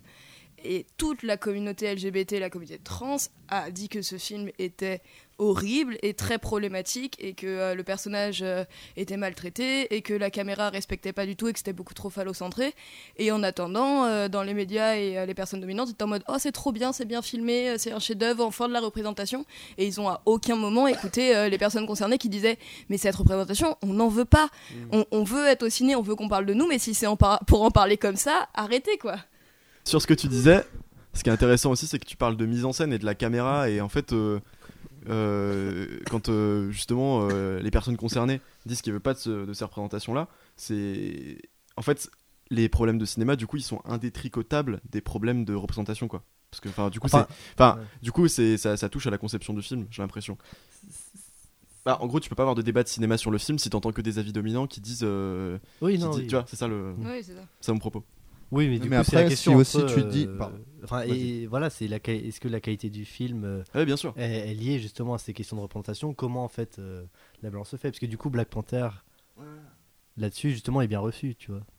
Après, on a Ouais. Oui, ça, c'est qu'est-ce film. que c'est un bon film? C'est un bon film qui a un bon message, mais euh, qui euh, brasse du fric et qui est mal réalisé. Est-ce que c'est un film Ouais, voilà. considéré par euh, les, certaines personnes pas comme bien réalisé et beau, mais euh, qui euh, représente mal ses sujets Est-ce que bien Quoi, réalisé, c'est- bon, c'est- c'est- Après, ça, c'est des questionnements aussi. euh, par-. Chacun les a et c'est aussi son Et éthique personnelle après, et moi, personnelle. Mais, Il y a euh, une autre question aussi, c'est est-ce qu'il y a que la communauté qui est entre guillemets représentée qui est en mesure de dire si la représentation qui est faite dans le film est bonne? Bah, c'est les personnes qui sont concernées, du coup. enfin principalement. Ouais, mais c'est une, c'est une Non, question qui euh, m'intrigue beaucoup parce que oui, moi, à chaque oui, fois, j'ai du mal à entendre cet argument. Non, mais non, mais par exemple, enfin, ça, ça, on se pose pas la question pour euh, pour les pour les personnes qui sont sorties d'Auschwitz, par exemple. Là, je suis allé très loin. On se pose pas la question. je ouais. peux prendre un, truc externe, un- extrême. Les personnes qui ont vécu les, des choses comme un camp de concentration, c'est eux qui savent en fait euh, ce que comment c'était à l'intérieur.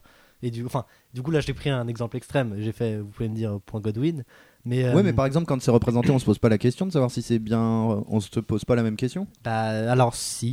Quoi? Ah, bah, si, si, parce que dans, dans X-Men, X-Men Apocalypse, je suis désolé, euh, mais les listes de X-Men- Schindler, quand c'est sorti en 93, il y a eu un énorme débat dans la presse. Claude, Claude Lanzmann, oui, il Euh, avait pas. Claude Lanzmann, euh, qui, Claude Lanzmann qui faisait des tribunes pour clasher Spielberg et tout. Voilà, Enfin, alors que le film, on peut le considérer comme étant. euh, Ouais, mais par bien, exemple, récemment, il y a eu ça par exemple pour X-Men, c'est deux. X-Men. Apocalypse, désolé. Bah, deux aussi.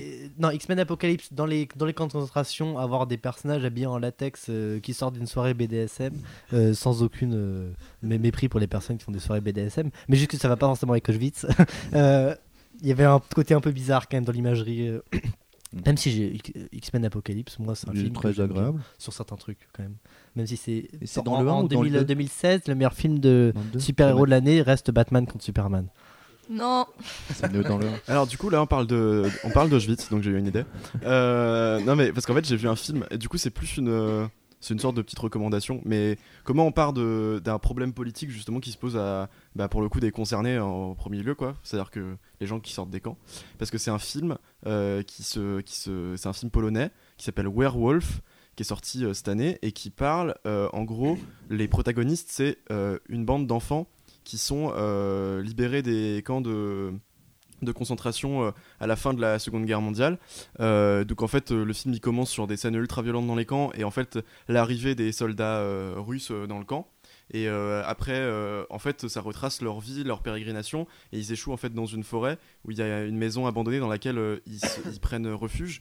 Et en fait, cette maison, elle est au milieu d'une forêt où en fait il y a soldats russes, soldats allemands, euh, qui sont sur une fin de guerre donc complètement désœuvrés, qui sont en, en errance et avec en fait euh, euh, des loups qui rôdent aussi dans la forêt autour de la maison et qui vont en fait de plus, tous ces éléments là vont en fait de plus en plus encercler la bande d'enfants et en fait c'est quasiment une sorte de mix entre bah, un film de genre quoi un film d'horreur et enfin un peu du home invasion le- les, les films qui qui, euh, euh, qui, enfin, qui présentent euh, des, intrusions euh, dans des maisons. Et ça, enfin, je trouvais intéressant parce que c'est pas pour euh, reprendre le processus créati- créatif à l'envers, je sais pas dans quel sens il a eu lieu, mais euh, j'avais vraiment l'impression que ce film, il, il, euh, il- il- il utilisait des outils purement cinématographiques super intéressants pour euh, donner à ressentir de manière euh, sensible justement ce que peut, ce que ce pu vivre ces enfants qui sortent des camps. Et alors, du coup, je me suis pas renseigné euh, parce que en fait, je sais pas qui a réalisé le film et si euh, il est particulièrement concerné par la question. Et moi, en tout cas, je trouvais ça assez euh, juste dans la manière dont c'était traité. Donc voilà. Pas vu, j'ai pas vu le film. Bah, il est pas forcément hyper connu, mais Ça me donne beaucoup envie, moi. Ouais. Ouais, moi aussi. il s'appelle Mais, Werewolf. Moi, pour rebondir sur euh, tout à l'heure, euh, à moins que quelqu'un veuille rebondir. Non, sur- vas-y, vas-y. Oui, non, sur, c'est une, c'est une question que j'ai en fait. Mais est-ce que, est-ce que voilà, quand on se demande sur la manière dont les personnes concernées l'ont reçu, d'un seul coup, on isole les personnes concernées dans une masse uniforme, alors que effectivement, il peut y avoir des retours massifs. C'est comme tu dis pour Her, euh, non, c'était C'était pour Girl. Girl, euh, qui est rejeté de manière. euh, C'est unanime. voilà, pour le coup, dans la unanime. communauté, c'est unanime. Mais, euh, euh, mais le truc, c'est que euh, certains films, euh, en fonction des, des, personnes des personnes plus militantes, par exemple, euh, peuvent rejeter certains films justement pour leur proposition cynique, alors qu'une autre partie de la population. Enfin, Oui, et- non, mais c'est sûr que c'est au cas par cas. ça, Là, fait. je parlais vraiment d'un exemple où oui, tout le monde euh, concerné a dit euh, il n'y avait pas ça. de demi-mesure dans les propos. Tous ceux que je- qui en ont parlé, euh, globalement, c'était euh, Mhm. c'était pour dire que c'était très problématique. Quoi. et Mais Ouais. c'est sûr que oui, quand c'est euh, plus un, un plus discours diffus en fait. diffus Enfin, et ça. Controversé, c'est- ça doit être compliqué de se positionner. c'est- Voilà, c'est que les personnes concernées, c'est euh, bah, c'est des personnes justement, et que du coup, il y a. bah, Il y a plein de points Ouais. de vue et plein de manières d'être et, euh, C'est ça. et toutes différentes. Mais, mais du coup, pour revenir justement sur euh, le sujet du podcast, sur la création, je me demandais en fait justement, c'est Waouh, c'est capillotracté. c'est que. euh, Embauché, embauché. non, non, mais justement, c'est que euh, j'avais vu un commentaire sur, euh, sur Star Wars 8 euh, à l'époque où Star Wars 8 sortait. excusez-moi, non, c'est excusez-moi. pas le bon podcast. Euh, c'est ça. Et c'est justement. Le mec n'est qu'une euh, créature de podcast. Il navigue entre les podcasts, il n'a pas d'existence. J'ai- J'existais pas en dehors de Il ça. en n'existe fait. que sur les films C'est pour audio. ça que je veux être anonyme.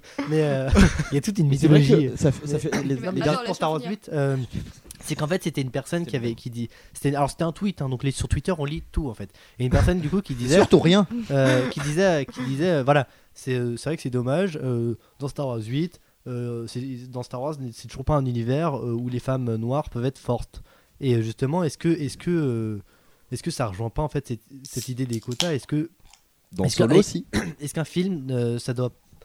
Est-ce est-ce que c'est pas plutôt euh, intéressant voilà, sur, euh, sur les questions militantes en fait Donc c'est juste une. une- Enfin, justement, qu'un- est-ce qu'il y a une différence voilà, entre le blockbuster et les films militants là-dessus, sur ces questions de représentation? Donc voilà. Oui.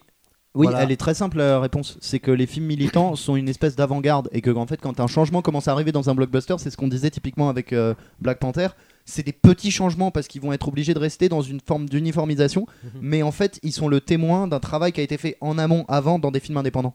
Et puis après, c'est- aussi euh, digéré d'une certaine manière. Voilà, justement, c'est ça, ce une ce digestion. disait sur le, sur le discours qui est édulcoré et où en fait ils reprennent euh, une forme et un, euh, des, un, des- un cahier des charges en fait. Ça, ça, ça devient un cahier des charges à adopter euh, et pourtant le propos n'est pas forcément euh, pris en charge par le film. Donc. Euh, J'ai- ouais, je- Là, ça alors, devient- les, bloca- les donc- blocages, les blocages. plutôt Non mais, c'est, là que c'est une vraie question de création. C'est pas juste euh, voilà, avoir euh, des quotas sur un carnet. C'est vraiment Oui. en profondeur dans les films comment créer ces personnages, comment les écrire, est-ce qu'ils sont nécessaires, à quelle fréquence. C'est, vraiment un truc de, de l'incruster dans des scénarios, euh, de, Mhm. De leur donner des vraies vies et pas juste euh, ils sont là parce qu'on a besoin de représentation. Et c'est là que ça pose une question de création, c'est comment créer ces personnages, qui doit les créer, est-ce que les personnes concernées, est-ce que n'importe qui peut les créer, si c'est n'importe qui qui les crée, est-ce qu'ils doivent être aussi à l'écoute et dialoguer avec des gens concernés ou pas? Euh, ça j'ai mes réponses mais on n'est pas là pour les donner tu vois. Mais, euh, voilà c'est dans le processus créatif c'est pas juste au niveau du casting et juste au niveau du cahier des charges. C'est vraiment créer autrement et des questions qu'on se posait pas forcément avant ou avant si on avait que euh, un, mec blanc richou c'était suffisant. Aujourd'hui ça l'est peut-être plus, plus, plus suffisant peut-être que ça l'est on sait pas. Mais dans tous les cas ça demande de réfléchir autrement à la création et euh, de se poser des questions que certaines personnes ne se Voilà. posaient pas avant Mais, mais c'est une chose en fait qu'on se pose, c'est que parfois juste le fait d'intégrer un personnage qui, euh, qui est euh, un personnage par exemple, rac- racisé ou un personnage euh, avec une orientation sexuelle qui n'est pas, enfin qui n'est pas hétéro, d'un seul coup on peut se poser des questions sur la représentation. En fait, on se demande et justement est-ce que ça doit rentrer dans le processus créatif ces questions-là? Est-ce qu'on doit se dire quand, quand on intègre ce personnage-là, d'un seul coup on se demande et c'est peut-être un, un problème. Enfin, c'est moi je me pose parfois cette question-là c'est je me demande et je me demande dans la réception ils vont me demander pourquoi est-ce que tu l'as intégré plutôt qu'un personnage? Pourquoi il est pas blanc du coup? Enfin tu sais du coup je me Ah ok. c'est- Alors, Bah t'as juste à Ouais. répondre pourquoi pas du coup. oui bah Ouais, oui c'est juste parce que je me dis mais c'est pour ça en fait Déjà, que moi j'ai ma palette euh, de visage d'acteur. c'est c'est pour ça, c'est Ouais, pas une aussi- justification. Bah, moi aussi, je fonctionne beaucoup euh, comme ça. Mais, mais par Morgan Freeman, par Denzel Washington. Non, non, non, euh, non, non, mais. Si je veux du noir cool, je Euh, prends celui qui a fait Django. Jamie Foxx. Mais euh, moi, j'ai- moi, pour le coup, j'ai une petite réponse par rapport à ça. Il y a Arnaud qui Chinois mort, rigolo, Jackie Chan, allez hop, c'est parti. Ça- Ça devient raciste. non, c'est hollywoodien. Ouais, c'est vrai, c'est vrai. C'est beau ce que tu dis. C'est, c'est- ça, ça pique. C'est pas forcément beau, mais les pics c'est en du genre. wasabi, c'est du wasabi. Euh, On reste sur le thème de d'acteurs, l'Asie. Ça, Moi, je- euh, ça Arnaud, pour- intègre les gens normaux, euh, blancs. euh. Arnaud, moi- moi, Oui, pour Gérard coup, Depardieu. J'ai j'ai une petite réponse. C'est pas genre euh, une J'ai sorte dit de. normaux, c'était la blague. C'est pas une sorte de manuel clé en main, mais moi j'ai une sorte de manière euh, de. Je sors de Manuel Ferrara. Oh, très beau, très très fort. On l'invitera sur un podcast un jour. Manuel Ferreira, bien Oh, sûr. monsieur, j'adore, il est, il est tellement gentil. Il a l'air trop gentil. Mais euh, bon bah Manu, si tu nous vrai. entends, il y a plus qu'à toi de jouer. Et euh, du coup, non mais c'est pour là, mon répondre, gros gordin. c'est pour répondre à ta question. euh, en fait, euh, moi je le, moi ces problèmes-là, je les prends quasiment comme des, euh, comme des énigmes de scénario à résoudre en fait. C'est-à-dire que si par exemple euh, j'ai j'ai décidé que mon personnage il était noir parce que j'ai eu euh, parce que moi dans, dans ma tête ça c'était conçu comme ça et que euh, et du coup c'est pas c'est pas détaché de l'imagi de enfin co- comment dire de l'oppression des noirs quoi. Genre si un personnage il est noir c'est aussi parce que tu as réfléchi avec une personnalité etc etc et du coup le truc c'est que ensuite quand je dis ça je me dis comment je vais le rendre vrai? Et à partir de là euh, je construis le truc comme si par exemple je construisais un méchant d'une fiction et que je me disais comment je vais rendre ses motivations crédibles Mm. comme si je construisais un héros et je disais comment je vais rendre ses motivations crédibles là tu vois par exemple je fais un personnage euh, noir et ben ce le truc je le prends justement moi je pense que ça doit carrément rentrer dans le champ de la création Mais, mais comme une comme comme des contraintes euh, comme des contraintes euh, positives c'est à dire que ça, ça, ça- ça va te donner des, des bah, ce que je disais tout à l'heure mais des C'est- pistes de réflexion c'est sur c'est les euh, mêmes questions pour les personnages blancs aussi. En fait, c'est des questions de conditions sociales ou pas en fait. Un personnage la- blanc c'est bourgeois c'est la même chose Oui, c'est ça. Tu- Mais tu ce qui est intéressant, c'est justement, c'est qu'en fait, c'est un peu l'inverse de ce que moi je disais tout à l'heure. C'est moi la manière dont je les intègre et que pour moi c'est intégré de manière intéressante justement C'est des blancs C'est, qui se font euh, chier. cette représentation, on va dire, des minorités en utilisant des très grands guillemets. Euh, moi, c'est justement complètement dans l'inverse. C'est je crée un personnage qui, euh, de base, dans ma tête, quand je l'imagine, va être euh, invisible socialement, donc euh, blanc et tout ça. Et en fait, c'est invisible socialement ça veut dire qu'il épouse ta condition sociale aussi faut pas Oui. oublier ça Non, non, mais oui, et justement, moi, je les socialise, je les, en fait, je, je les, so- je sociologise moins mes personnages que ce que toi tu fais, mais c'est aussi parce que je vais beaucoup plus dans des, comment dire, qu'est-ce qu'il, a? J'ai repensé une blague que t'avais tout à l'heure. oh, oh, ça me fait plaisir, mon petit cœur, ça. Le rire à retardement, c'est toujours beau. Oui, euh, c'est que moi je les, euh, je les hum, sociologise moins et en fait du coup euh, ça tend à s- Satan. ah oui ça tend vers en fait un l'idéal l'idéal sociologique des, euh, des luttes euh, et, des domi- et des luttes contre les dominations qui est euh, un idéal du, euh, du tout invisible du enfin du pas de pas de différence du tout euh, Ouais. égal donc tout invisible tout normal on va dire ouais ouais c'est ça mais, mais et du coup en fait dans la représentation ne pas euh, pour Bonjour, moi je suis Monsieur A. non Je mais suis Monsieur B. ah pour moi, ne pas sociolo- sociologiser les personnages aide à tendre vers ça dans la représentation.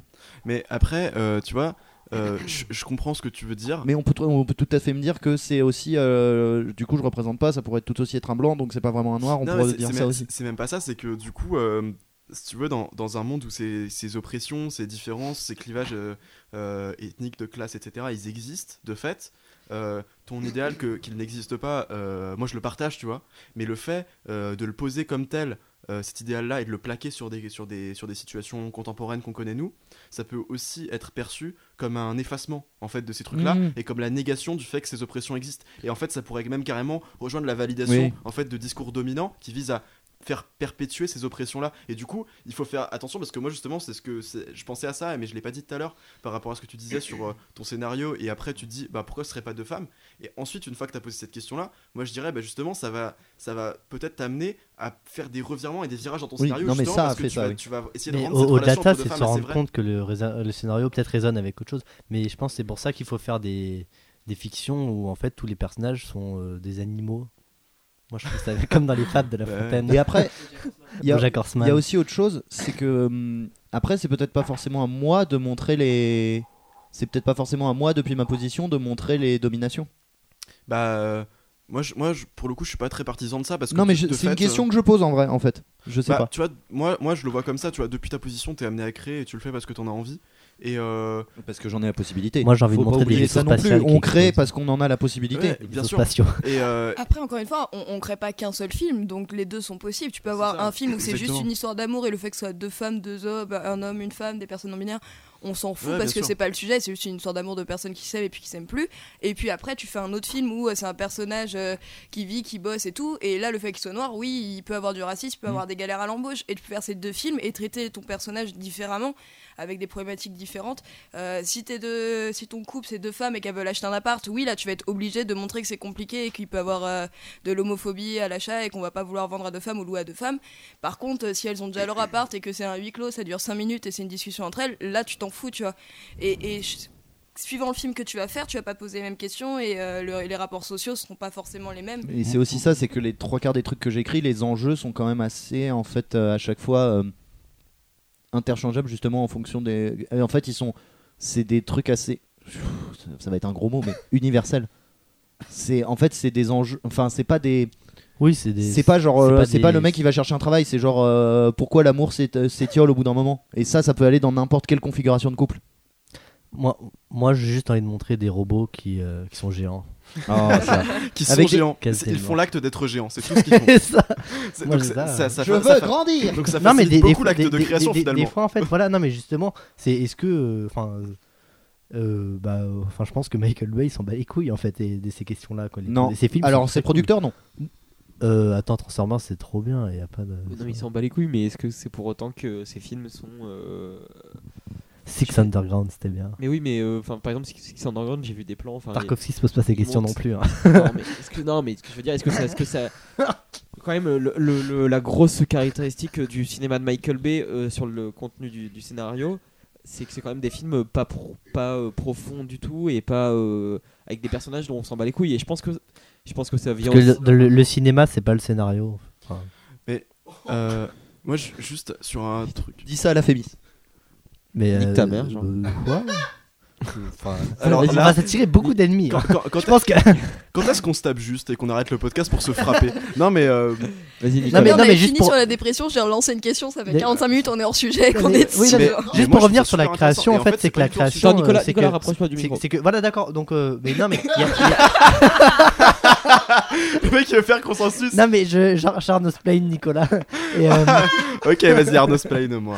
et euh, non, mais c'est que c'est que justement, c'est que c'est que- c'est qu'en fait, euh, on, on parle beaucoup de ça, mais créer aussi parfois, enfin pas créer, mais vouloir s'exprimer avec l'art, c'est exprimer autre C'est aussi euh, parfois ne, ne pas questionner. On n'est pas, je pense, questionner sa propre condition, la condition d'autres personnes. Oui, je suis C'est d'accord. je suis raconter des. Je- histoires. Je suis d'accord avec toi. C'est pour Aussi, ça que le cinéma. juste de faire des. C'est pour ça que je suis d'accord que le cinéma de. Michael Bay, il, il vaut autant que le cinéma de Céline Sciamma. Ouais, enfin, c'est pour, ça que- Bergman. c'est- c'est pour ça que moi je, moi je poserais pas le problème en termes de jugement de valeur en fait. oui, voilà, c'est ça. Je suis d'accord avec toi.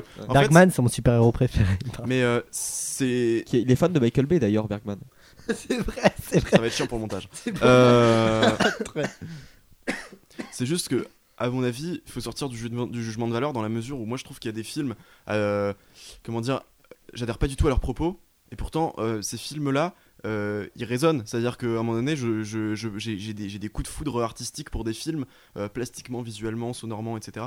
par rapport à des films parce que, parce que voilà, euh, ils, ils ont réussi à, à m'emporter, à raconter avec brio une histoire. Et après, euh, t'as as des films aussi euh, qui euh, aura- auraient un propos avec le- lequel auquel j'adhère beaucoup plus et qui vont pas du tout m'emporter.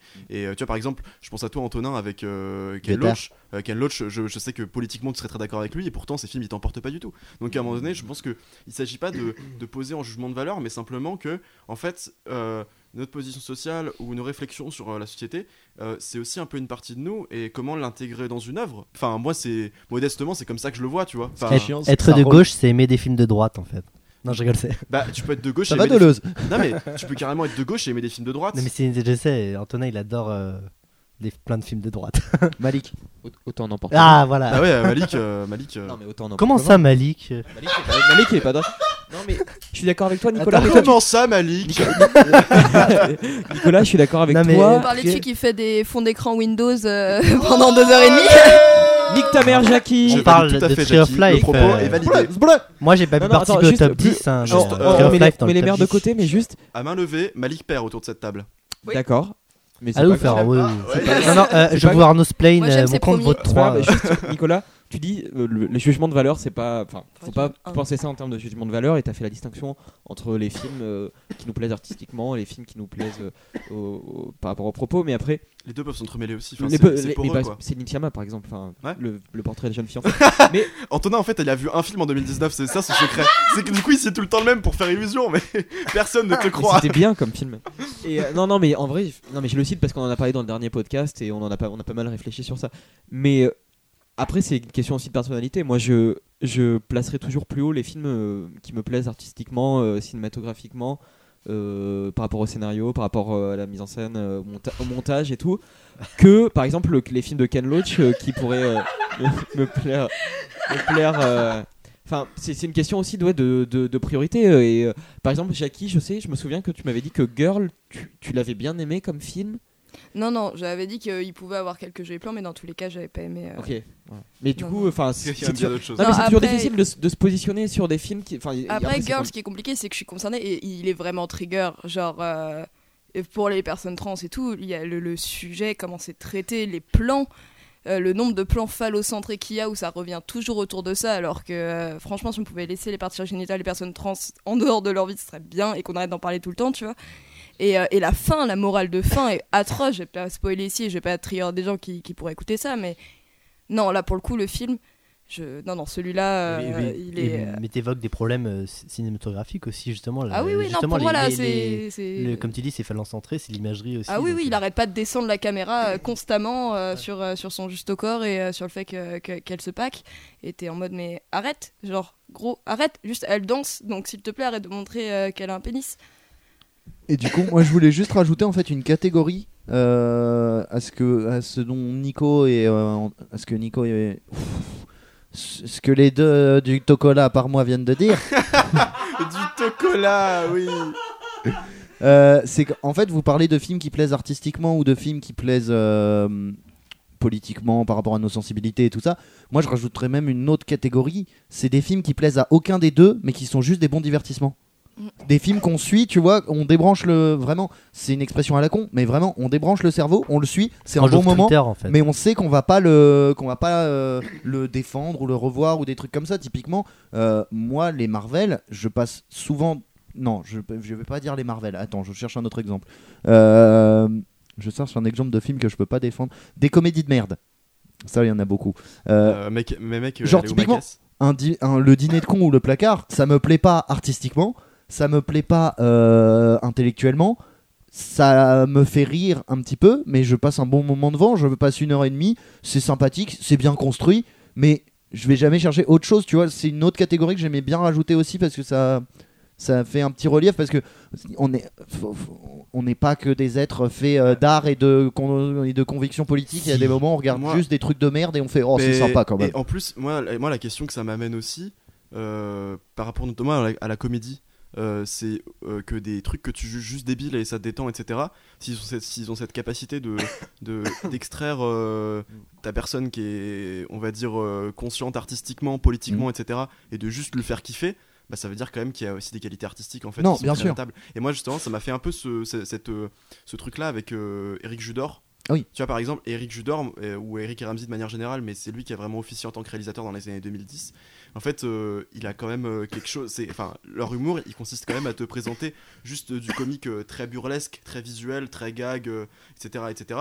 Et du coup, ça t'extrait vraiment du- des problèmes de conditions sociales. Mhm. Même quand ils en rigolent, ça paraît tellement ailleurs, ça paraît tellement absurde que c'est très difficile de le, de, de le prendre, de, de le, de le critiquer sur ce terrain-là. Enfin, chaman. tu vois pe- personne euh, personne va aller voir H et faire ah tu vois enfin ça paraît très absurde et, et du coup euh, bah je justement tu vois moi Eric Judor je, je kiffais juste euh, devant ces films euh, quand j'étais ado Et après, quand j'ai commencé à m'intéresser vraiment au cinéma euh, en termes théoriques et tout, je l'ai un peu mis de côté, même, même en continuant à kiffer. Et après, j'ai commencé à le regarder avec un regard genre, bah ouais, mais je kiffe toujours, donc c'est quand même qu'il y a une vraie qualité artistique dans son jeu d'acteur, dans son. Tu vois, enfin, c'est c'est pas pour rien que les comiques burlesques, ils avaient aussi des qualités artistiques. Et du coup, je pense que même. euh, c'est pas juste des bons divertissements, t'es même pas obligé de les ranger dans cette case-là, quoi. Non, non, mais Et je. après, t'as les films avec clavier. Ouais, voilà, c'est ça, je parlais d'une autre. Ah, moi, un euh, film avec clavier, ça me fait pas rire. Ah bah non. Bah, tu Oh, vois. ça- oh, si, les vieux, si. Ah, les vieux, ouais. Non, mais moi, je, Non, mais- moi, je, moi, je pense. Parce que toi, tu parlais plutôt des récents. Oui, on parle du. Ah oui, non, les avec récents. actuel. Depardieu, c'était marrant. Enfin, bof, mais c'était marrant. Convoi exceptionnel. ouais. De qui déjà? Blier? Ouais, c'était de Bertrand Blier. Oui. Oui, ça allait. Non, mais c'est bien, Blier. C'est pas mal. Oui, mais le dernier, euh, Mais c'est de droite aussi, Blier. La fin était géniale. Bon, les amis, Spoiler. si ça vous dit, on va peut-être conclure ce petit podcast. Alors. Bah, alors, bah, disons. Ah, Arnaud, un petit mot de la fin, peut-être. Ah. Oh non Ah, si, ah, si, un petit mot de la fin. c'est bon. C'était oh non. C'était. Oh non Même Oui. pas une anecdote sur un canard qui s'est fait écraser Bon, alors, ou ok. autre Mais on l'a déjà dit. Une autre anecdote. Alors, Allez, Ah. anecdote. une autre anecdote.